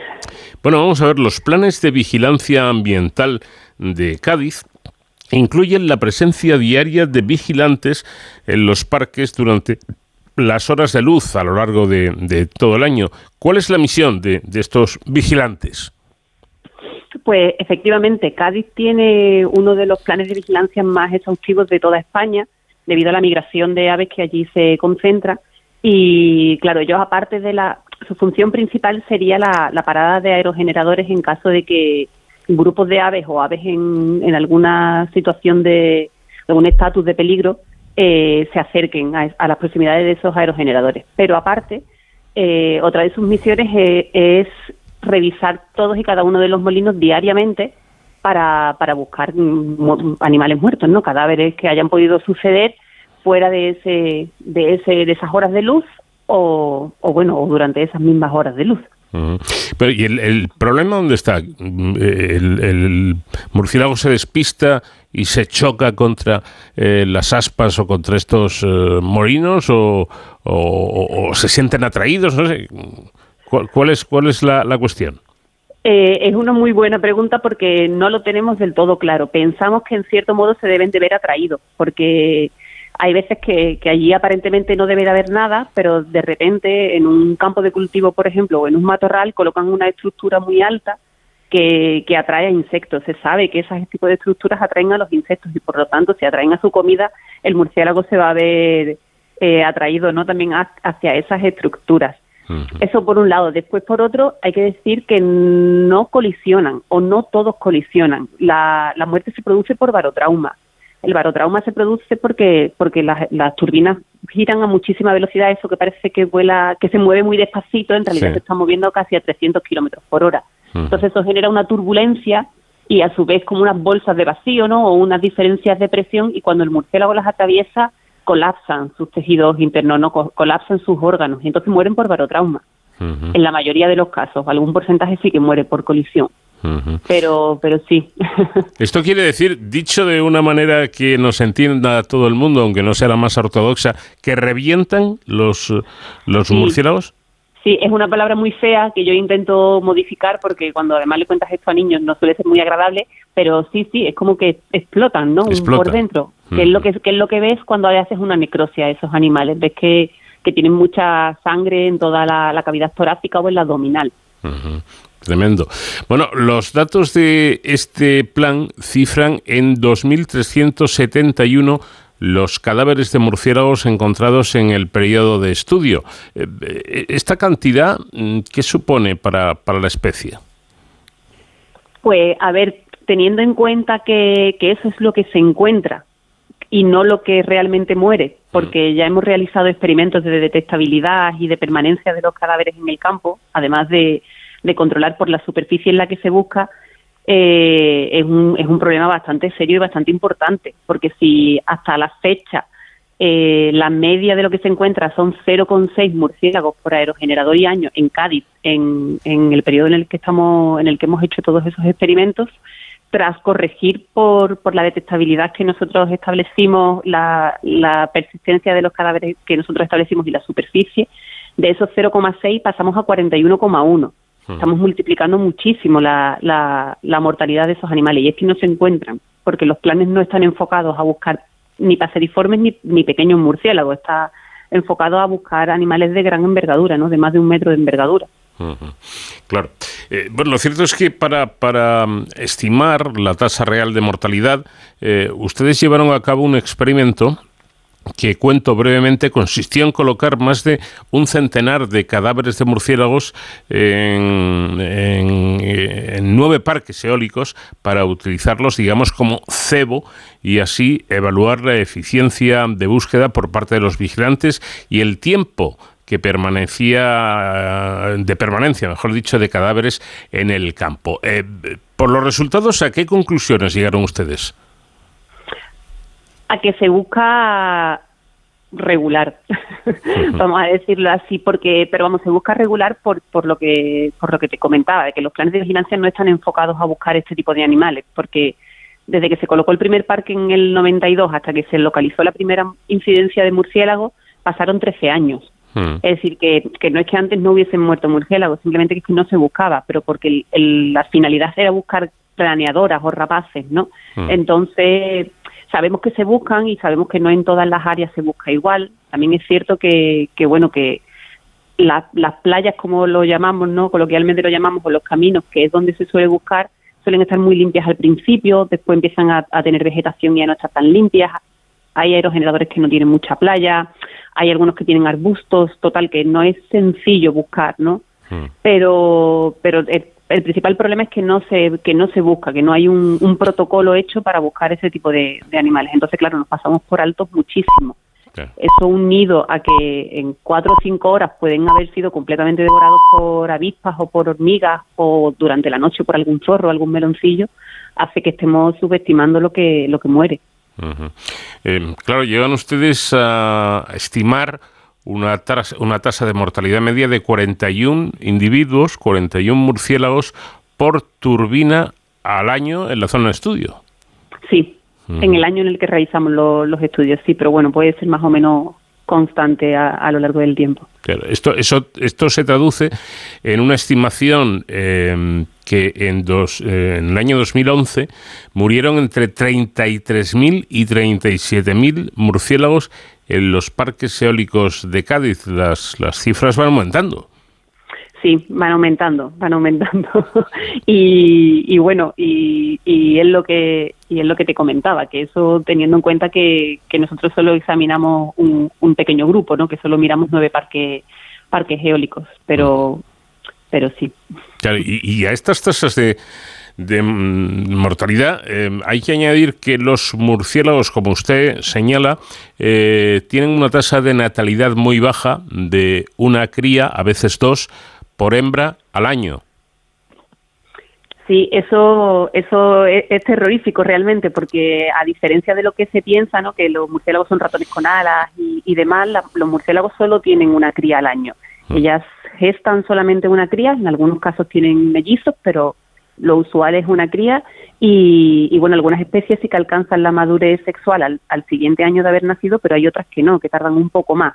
Entonces, cualquier impacto en, un- en una población eh, puede ser puede ser muy muy muy importante. Y, en los parques caen tanto hembras como hembras preñadas como hembras lactantes como como crías porque la, se pueden diferenciar fácilmente con un poco con un poco de experiencia ¿Qué importancia tienen en, ya sé que la biodiversidad, cualquier, eh, cualquier especie es importante, si existen es por algo, pero eh, en concreto los murciélagos, ¿qué, qué importancia tienen?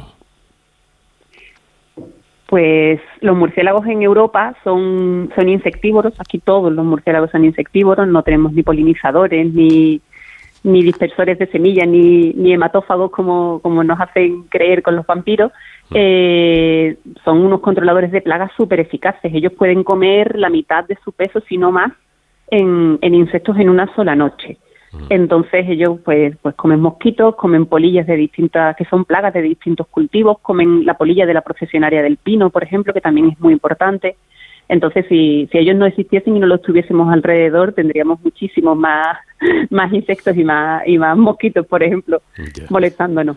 Eh, lo que no es poca cosa. Entonces, si realmente cumplen una función eh, importante, incluso muy importante, como es esta, la del control de plagas, nada más y nada menos, ¿por qué tienen tan mala prensa? Bueno, han sido, yo creo que, que le ocurre un poco a todos los, a todos los animales nocturnos, ¿no? Lo, como, como dicen por ahí, conservamos lo que, lo que queremos y queremos lo que conocemos. Eh, a los murciélagos cuesta trabajo trabajarlos porque los ves poco, eh, los tienes que tienes que trabajar con técnicas de ultrasonido para poder trabajar con ellos, tienes que capturarlos, no es sencillo. Entonces todo lo que está, todo lo que se vuela de noche y todo lo que se mueve de, se mueve de noche no suele resultarnos cómodo ni, ni fácil. De ellos se sabe poco, cada vez se está sabiendo un poco más, pero es cierto que todavía nos queda mucho camino por recorrer. Y, y bueno, tienen colmillos y después, bueno, la, la televisión y incluso la religión, pues no nos ha hecho mucho mucho bien, ¿no? Porque bueno, siempre se le ha relacionado con demonios, con alas de demonios, colmillos y, y sangre y vampiros y demás. Bueno, pero poco a poco estamos trabajando para que la conciencia ca- cambie y sí que es cierto que, que cuanta más gente eh, acude a nuestras charlas o, o los conoce un poquito más o los ve más de cerca, empieza a tenerles más cariño porque en realidad son animales muy monos. Lo que pasa que no les damos la oportunidad. Ya.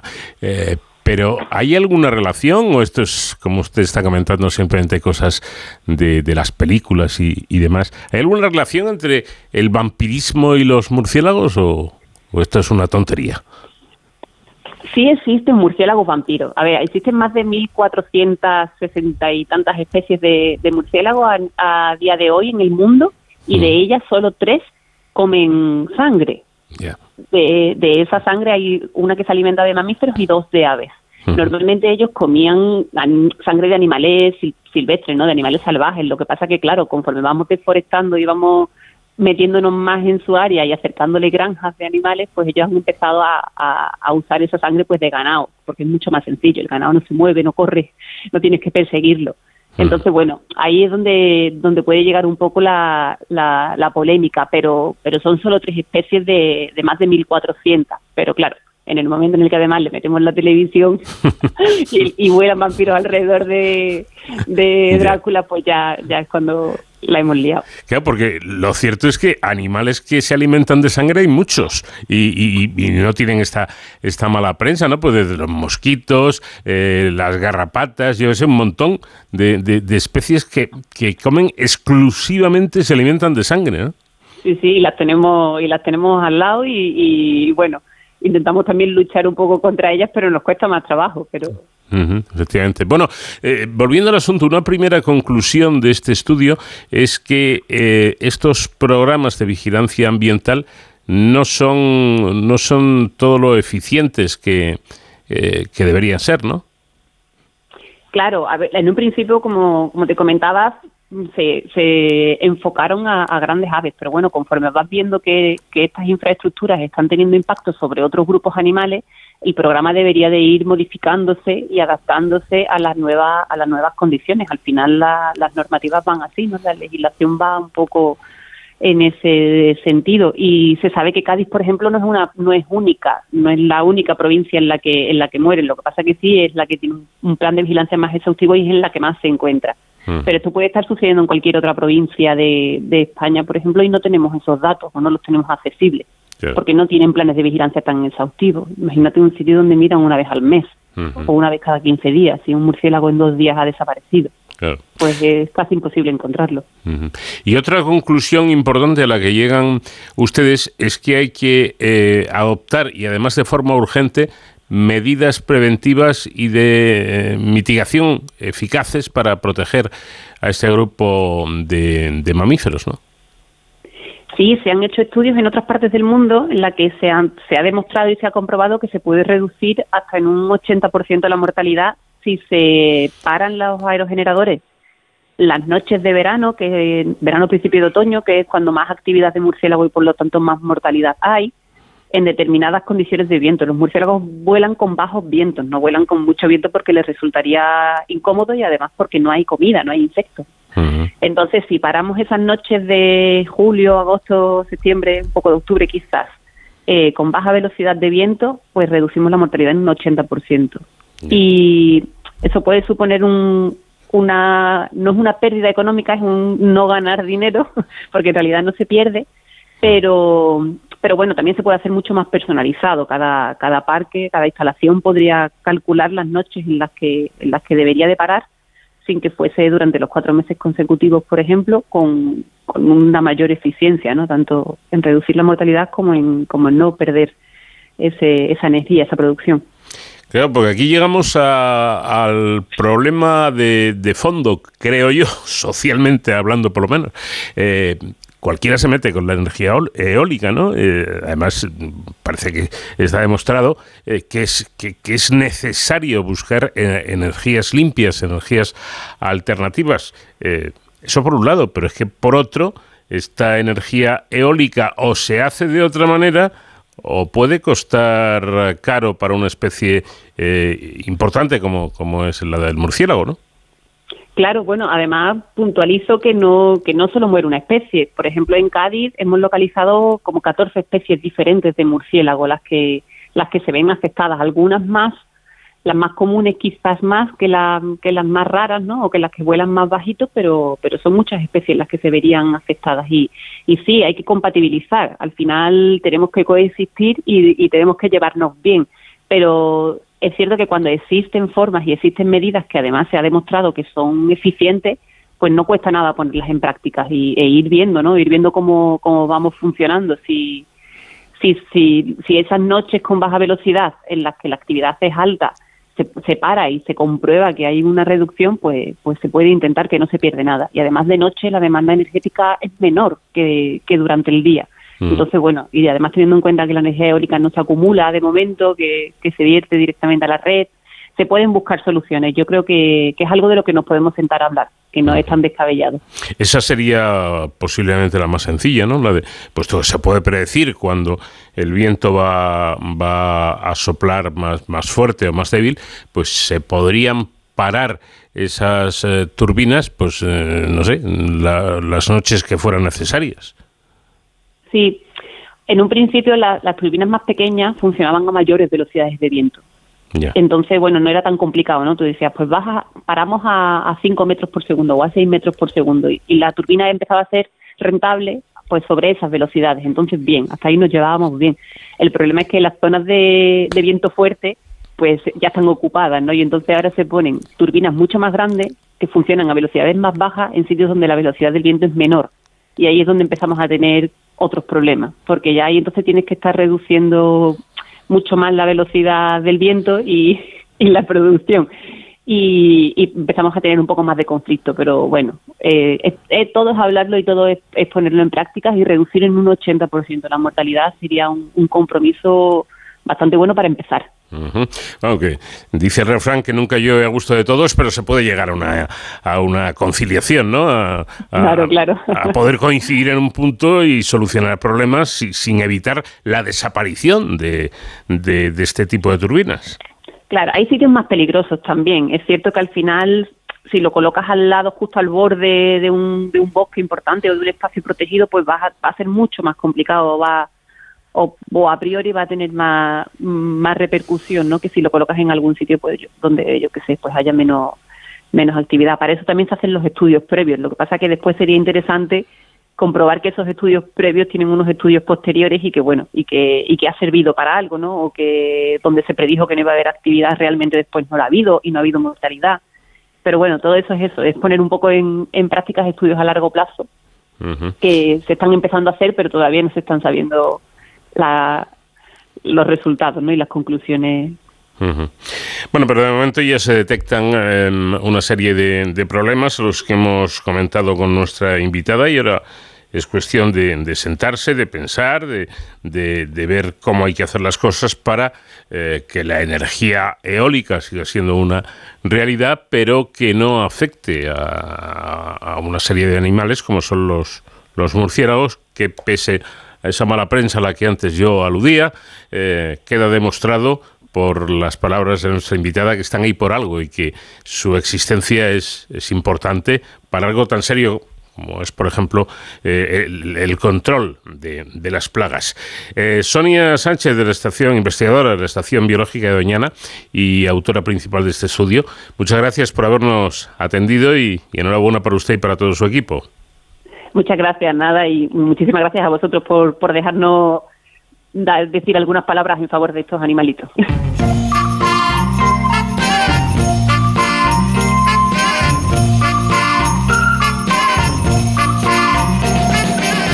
Merry Christmas, baby. Should it treat me nice?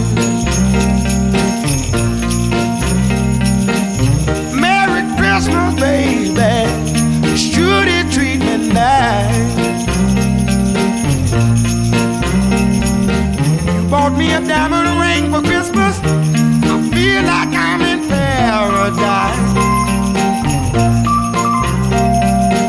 I feel mighty fine, y'all. I got music on my radio.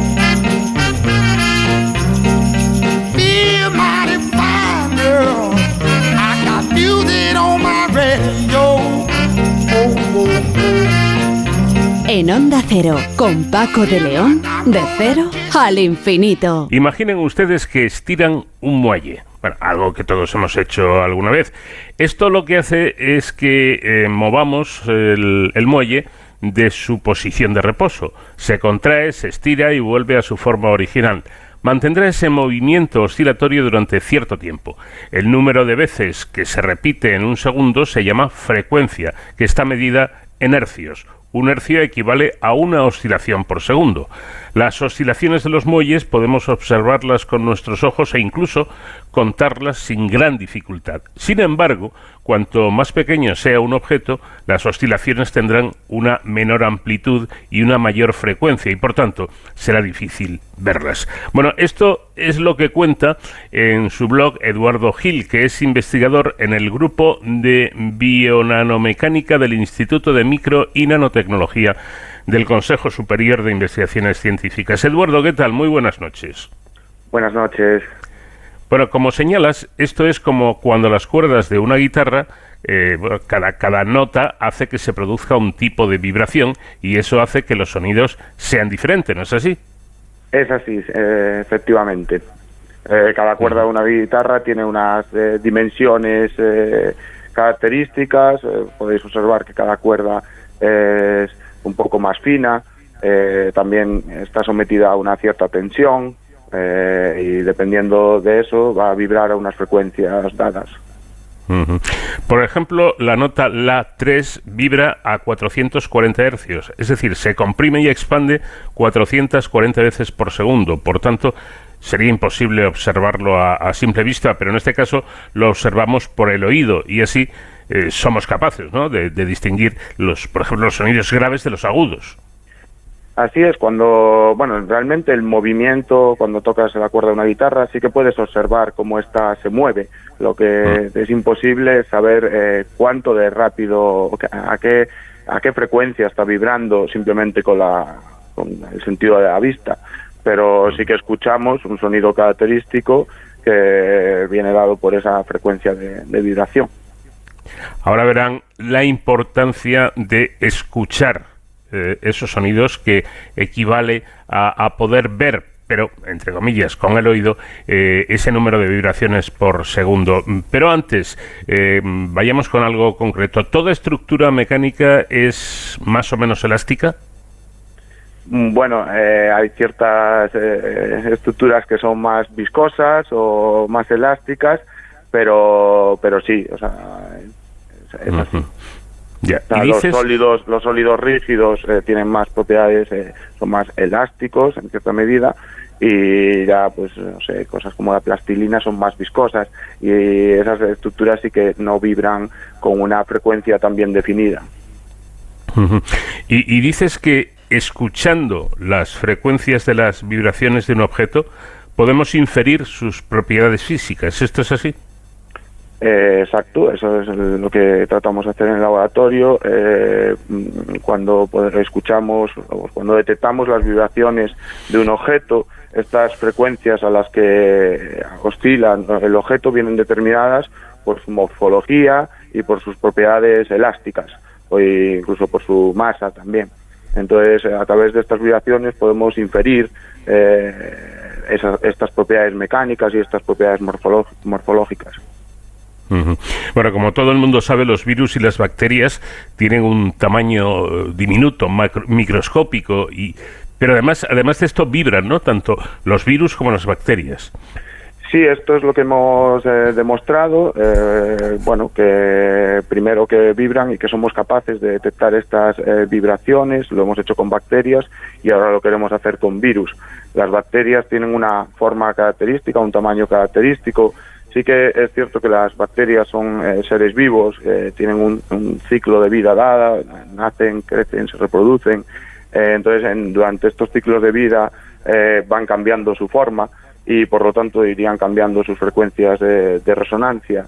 En cambio, un virus sí que tiene una forma más determinada a lo largo de todo su ciclo vital, si podemos llamar ciclo vital a un virus. Bueno, este dato realmente me ha impresionado, y es que las bacterias suelen tener un tamaño en torno a las micras. Una micra es una millonésima parte de un, de un metro. Vibran además a frecuencias de cientos de millones de hercios, es decir, cientos de millones de oscilaciones por segundo con una amplitud extremadamente pequeña, en torno al tamaño de un átomo. Eh, como digo, eh, me ha impresionado el, el dato y desde luego cuesta imaginarlo, Eduardo. Pues sí, eh, suena un poco eh, eh, raro que seamos capaces de, de detectar estas vibraciones, eh, pero es así, gracias a las propiedades de nuestros sensores podemos llegar a detectar vibraciones tan pequeñas y tan rápidas. Y además los, los, los virus, por si esto fuera poco, vibran en más de 100.000 millones de veces por segundo, también con amplitudes menores al, al tamaño de, de un átomo. Pero vayamos con lo importante. ¿Hay aparatos para identificar y medir estas vibraciones? Pues nosotros hemos desarrollado estos sensores que son capaces de, que hemos demostrado que son capaces de detectar las vibraciones de bacterias y ahora lo que queremos eh, evolucionar es a, a- a la detección de las vibraciones de los virus. Eh, sí que tenemos eh, la capacidad de momento de, de detectar las vibraciones de sensores que vibran a frecuencias de eh, decenas de gigahercios, decenas de, de miles de millones de veces por segundo y estas son el rango de frecuencias a las que oscilan los virus. Entonces lo que queremos es demostrar que, que estos sensores también pueden eh, detectar las vibraciones de, de los virus, que es un gran hito. Es decir, dicho de una manera simple, que gracias a estos aparatos, a estos sensores, tanto los, los virus como los- las bacterias se pueden oír, ¿no? Sí, es eso. En cierta medida estamos escuchando eh, su sonido y, y este sonido, en el caso de los virus, va a ser muy característico de cada uno de, los virus que queramos detectar y, por tanto, mediante esta- escuchando su sonido podemos identificar eh, de qué virus se trata y qué virus está provocando una determinada infección. Interesante. Escuchar eh, estas diminutas entidades nos da, nos aporta esta informa- información de, de poder de- detectar qué virus o qué, o qué tipo de bacteria eh, es. Nuestro, claro, este es el problema, Eduardo. Nuestro organismo está lleno de virus y de bacterias. Escuchándolos podríamos distinguir, por así decirlo, los buenos de los malos, de los infecciosos. Sí, ese es el objetivo. Eh, diseñaremos sensores que sean eh, en cierta medida más eh, específicos eh, para escuchar los virus que sean nocivos para nuestro organismo y así detectar su, su presencia. Y, y, entre otras cosas, eh, esta tecnología de nanosensores reduciría el coste del diagnóstico, ¿no? Lo, lo haría más sencillo, además. Bueno, eh, sencillo, depende de cómo se mire, pero eh, lo, lo que haría, o sea, actualmente un problema que existe en el diagnóstico clínico de enfermedades infecciosas es que los médicos eh, tienen que decidir eh, hacer test para, para, eh, para virus específicos o bacterias específicas que ellos sospechan que son los que están causando la infección. Entonces, esto lleva un tiempo, o sea, dependiendo de los síntomas que tiene el paciente o de los lugares a los que haya viajado recientemente, puede eh, inferir eh, o deducir qué, virus o qué bacteria está causando esa infección y hacer pruebas específicas acerca si, de si ese virus o esa bacteria se encuentra en su organismo. Lo que ocurre es que en muchas ocasiones eh, no consiguen, no aciertan a la primera, y esto ahora mismo los, los test que existen actualmente pues tardan dos o tres días en saberse eh, si el resultado es positivo o negativo.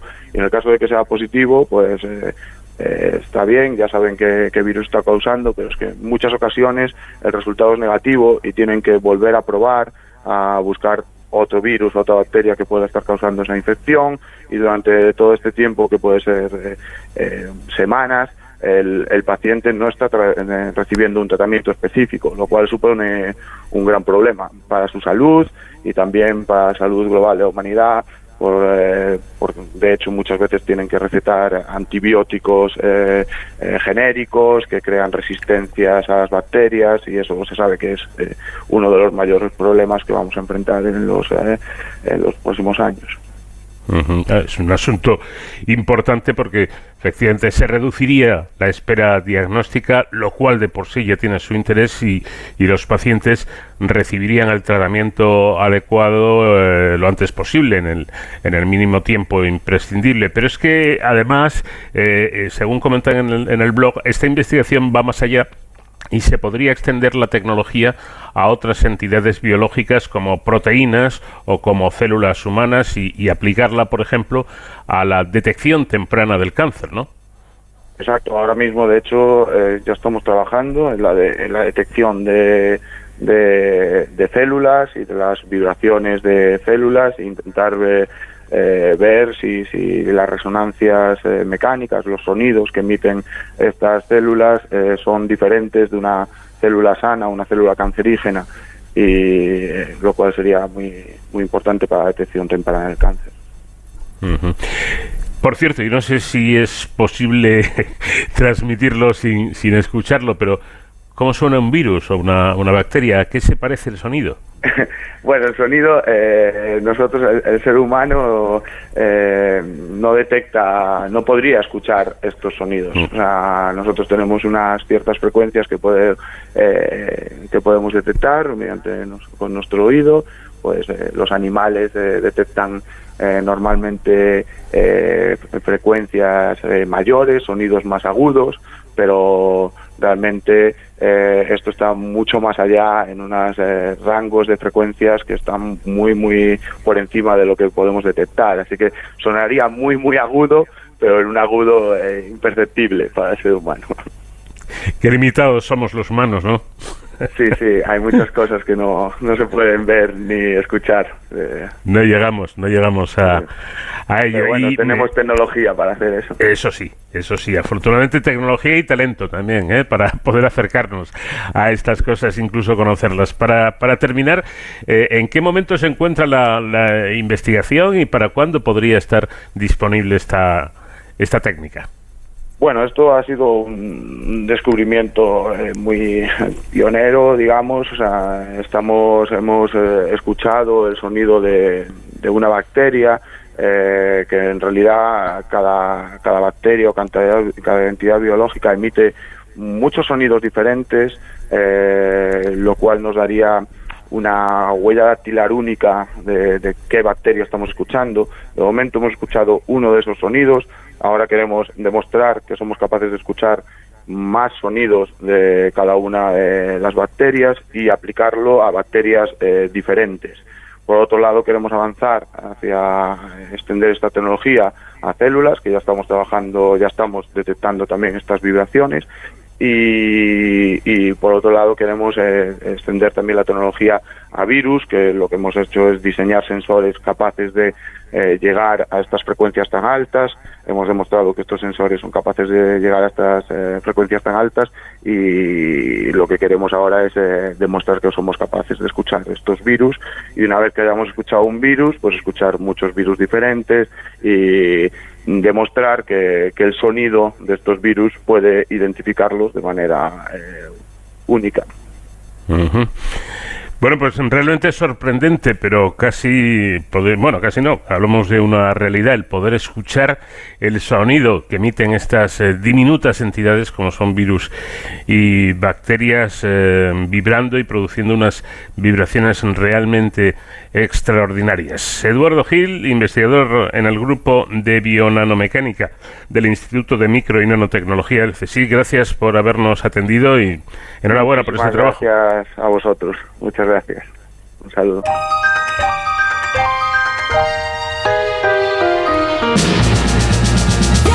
Llegamos, nos tenemos que despedir porque el tiempo eh, ya termina. Eh, un placer haber estado con ustedes estas dos horas de radio eh, en la sintonía de Onda Cero y en De Cero al Infinito. Nada más que disfrutemos todos eh, de Día de, de los Reyes Magos con nuestros regalos y con los juguetes para los chavales. Y por supuesto que el nuevo año que va a comenzar eh, o que ya ha comenzado eh, sea muy bueno y muy interesante y positivo para todos. Dani Solís estuvo en la realización técnica, les habló encantado Paco de León. Adiós.